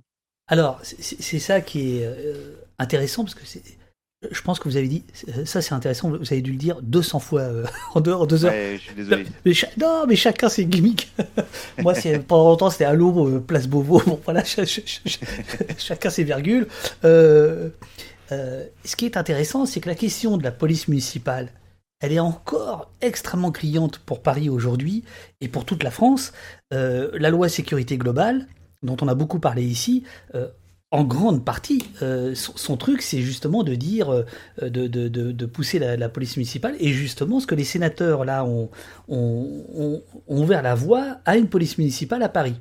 Et quand je lis votre, votre, votre, votre livre, La Commune, je, me rends compte que cette question-là de police municipale est, est, très très présente en 1871, mais est-ce que ça a le même sens Aujourd'hui, 2021, euh, qu'il y a 150 ans? Est-ce que, est que les enjeux politiques, les enjeux de pouvoir sont les mêmes quand on parle de police municipale ou en fait ce qu'on parle là c'est plus de, de, euh, ressources humaines euh, et de, et, de, et de, capital, enfin de, de, pognon quoi. De, bah, toute façon, la, question de l'argent est fondamentale hein, parce que il n'y a que Paris qui peut s'offrir ces fameux sergents de ville parce qu'ils coûtent très cher. Hein. Le, problème des sergents de ville, et ça, ça renvoie au débat contemporain, c'est que c'est une police qu'on appelle préventive. Donc, vous ne pouvez pas évaluer l'action de votre police, puisque par définition, vous empêchez qu'il y ait des actes. Ça a été une des, une des raisons pour lesquelles on, avait mis un terme au, projet de police de proximité, parce qu'on était plus dans une politique du chiffre qui est à l'exact opposé de, ce projet-là. Mmh Donc non, non, les, les, les liens sont plutôt forts. Simplement, ils sont pris dans des débats, des tournures qui ne sont pas les mêmes entre 1870 et aujourd'hui. Mais les enjeux politiques sont extrêmement proches hein, à, tout point de vue. C'est-à-dire que c'est à la fois la question de qui possède la police. Est-ce que c'est la ville?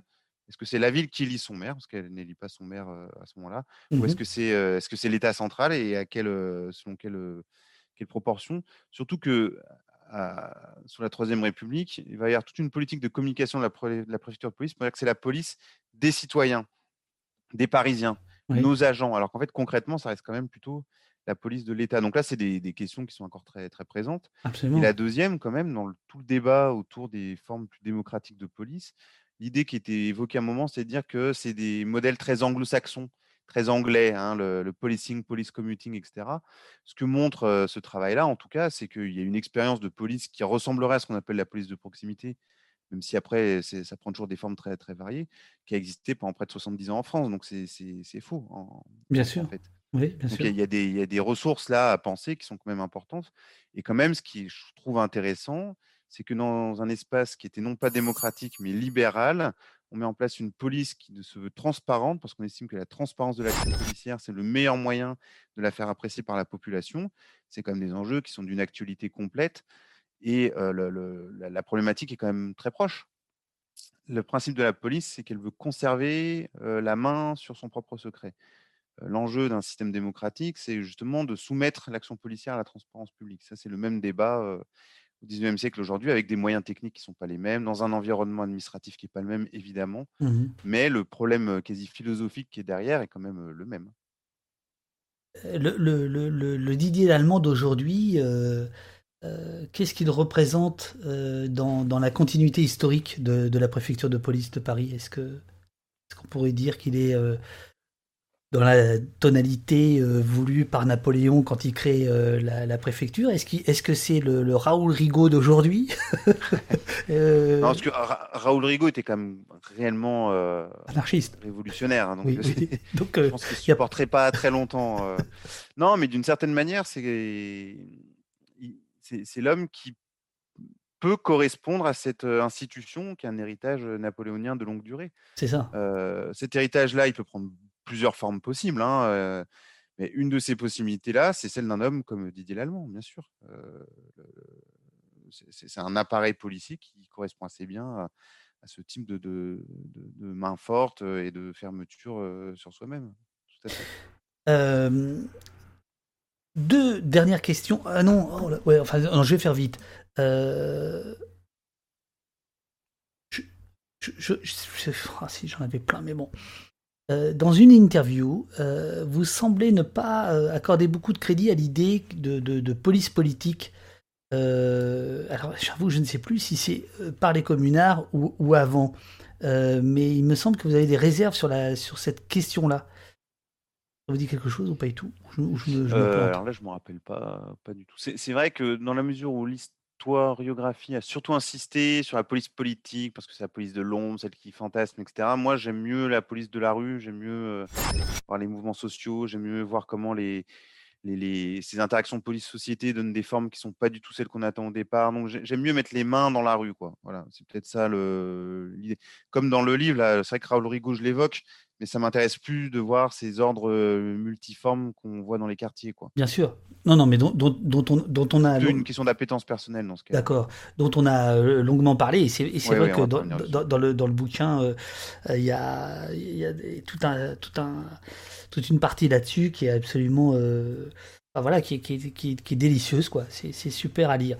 Alors, je, je voudrais simplement terminer par euh, euh, la, la violence d'État et la discivilisation, qui est un Mm. concept que je ne connaissais pas. Euh, et après, après je, vous, je, vous- je, je vous, je vous libère, je vous promets.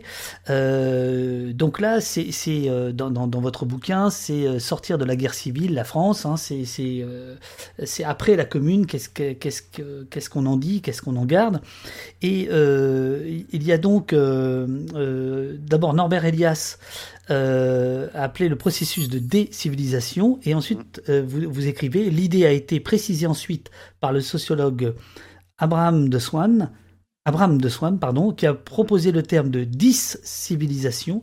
Il désigne le fait que, et je trouve que c'est intéressant par rapport à aujourd'hui, c'est pour ça que je vous en parle, euh, il désigne le fait que dans les sociétés où s'affirme l'État dans sa forme dite moderne, où s'accroissent les liens d'interdépendance et avec eux la contention des affects, telle la France des années 1860, ce processus appelé de civilisation peut s'inverser sous certaines circonstances, particulièrement lorsqu'elle est ciblée lorsqu'est ciblée une population désignée comme extérieure au corps social ou s'opposant à lui.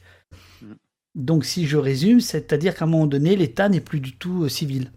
N'est plus... Ouais. de- Voilà. C'est ça. Bah, c'est important parce que ça, ça explique une forme de contradiction entre d'un côté le fait qu'on soit dans des sociétés dites pacifiées, ce qu'elles sont, et le fait que euh, soit dans certains moments, soit dans certains endroits, euh, on peut avoir des, des- des formes de, de- de retournement de cet exercice de l'action de l'État qui donnent lieu à des formes de violence qui surprennent toujours. C'est un- une notion qui a été très employée notamment pour analyser les ghettos noirs américains. Ça Oui, correspond très bien. absolument, Hein, absolument. C'est-à-dire des zones de non-droit et de violence extrême dans un pays qui est pourtant très industrialisé, avec une police très forte et une forme de politique de démocratie libérale très implantée. Euh, ça permet de mieux comprendre ces contradictions-là. L'argument de Abraham de Swann, alors au départ, il est plutôt fait pour le contemporain. Là, c'est plutôt moi qui l'importe euh, pour Ouais. comprendre le- la semaine sanglante, mais ça fonctionne très bien. Euh, il permet de, de- de- de comprendre ce qui nous apparaît contradictoire comme étant logique, en fait. C'est des formes d'exercice du pouvoir qui peuvent localement euh, inverser le, le rapport de force généralement admis. C'est une notion importante, oui, c'est vrai. Ok. Bah, écoutez, euh, Quentin, merci beaucoup pour ces euh, 2h27, euh, 2h20 euh, passées ensemble et passées avec euh, la, la, la, la commune. Je vais remettre le, je vais remettre le, le- votre, votre bouquin. Je, ouais, voilà, c'est celui-ci euh, qui, est, qui, est au, qui est au seuil. C'était absolument passionnant comme, comme le livre l'est. Je, je voudrais juste remontrer aussi celui-ci, là, à un insurgé de Jules Vallès, dont vous parlez peu parce que vous vous vous attachez assez peu, c'est vrai, aux figures archi connues Ouais, et, ouais. et rabattues, etc. Mais enfin, ce bouquin-là, c'est quand même, euh, c'est quand même extraordinaire. D'accord. Euh, euh, je- mais ça, ça me permet quand même d'aborder ça euh, pour préparer l'émission ce matin. j'ai- trouvé cette cette, ligne de temps, on va dire, cette timeline euh, très très bien foutue sur euh, Jules Vallès et sur son bouquin euh, L'insurgé que je, je suis en train de, de montrer. On pourra finir là-dessus. Et cette timeline, elle, elle est quand même faite par l'Institut de France. C'est-à-dire, euh, euh, bah, c'est l'Académie fran- la- l'Académie française, quoi. Et, et je voudrais finir là-dessus, c'est-à-dire que est-ce que euh, les révolutions, ça doit toujours finir au Panthéon et, et à l'Académie ou co- comment on fait avec ça, quoi? Et ouais, c'est très, c'est- c'est- c'est très- Dans le cas de la commune, ça a mis un certain temps quand même. Il a fallu 150 ans. Elle a peut-être plus résisté que d'autres à cette euh, forme de panthéonisation. Mais il faut relire Jules Vallès, hein, parce que son écriture contre ce qu'il appelle le livre avec un grand L, Ouais. c'est une, une opposition justement à ces formes d'institutionnalisation euh, contre lesquelles il, il s'oppose. Donc, vaut, vaut mieux lire le livre. Si après l'Institut de France donne envie de lire du Jules Vallès, moi je trouve ça parfait. Bon, super. Ben, Quentin, merci beaucoup. Bonjour au chat. Euh, Ouais, mais il est dehors là, c'est bon. je m'en suis débarrassé. Il est dehors. Euh, ben, je, je, je, je, je, vous salue. Euh, et puis je Également. vous dis, euh, j'espère euh, un de ces jours, euh, on va pas attendre 10 ans. merci beaucoup à tous. Enfin, je veux dire, quand je dis on va pas attendre 10 ans, je vais pas attendre votre prochain ouvrage dans. euh, Ouais. je crois que je crois que vous êtes responsable d'une revue, de, de plein de choses. En tout cas, on met tous les liens, euh, comme d'habitude, dans, dans la page de l'émission. Merci beaucoup. Je vous dis à très bientôt. Euh, je dis à chacun et chacune qui nous, qui sont en train de nous suivre, euh, euh, que on va euh, faire euh, une petite pause parce qu'après on va aborder euh, la revue de presse qui va être assez longue, assez copieuse, avec notamment des histoires de, fusils mitrailleurs, des histoires de nouveaux habits de la, de la police française, avec qu'est-ce qu'il y aura d'autre Est-ce qu'il faut transformer la tricoche en retraite chapeau? C'est un c'est un titre évidemment mystérieux. Voilà, euh, pour, pour vous faire rester, on fait une petite pause de, de 2-3 minutes. Je fais le point avec la régie. Je remercie à nouveau euh, Rial, François et Robin, euh, sachant que je crois que François est parti euh, préparer un autre stream de son côté. Merci encore euh, Quentin et à très très. Ben, c'était un plaisir. Vous, vous, vous- super. Vous, vous pourrez retrouver euh, dans, euh, euh, dans, dans, dans les the sound of the police. The sound of the beast. Là, je sais pas si vous, si vous venez d'entendre, c'était KRS-One qui venait d'être lancé Ah, euh, sans la police. Me- Merci, merci beaucoup. Merci. Euh, Quentin, à, tr- à très bientôt. À très bientôt. C'est- la pause euh, pour quelques minutes euh, et je fais le point avec, euh, avec la régie Urial François Robin. Je vous dis à tout à l'heure. Merci beaucoup et à bientôt, Quentin. Merci encore. Au revoir, merci.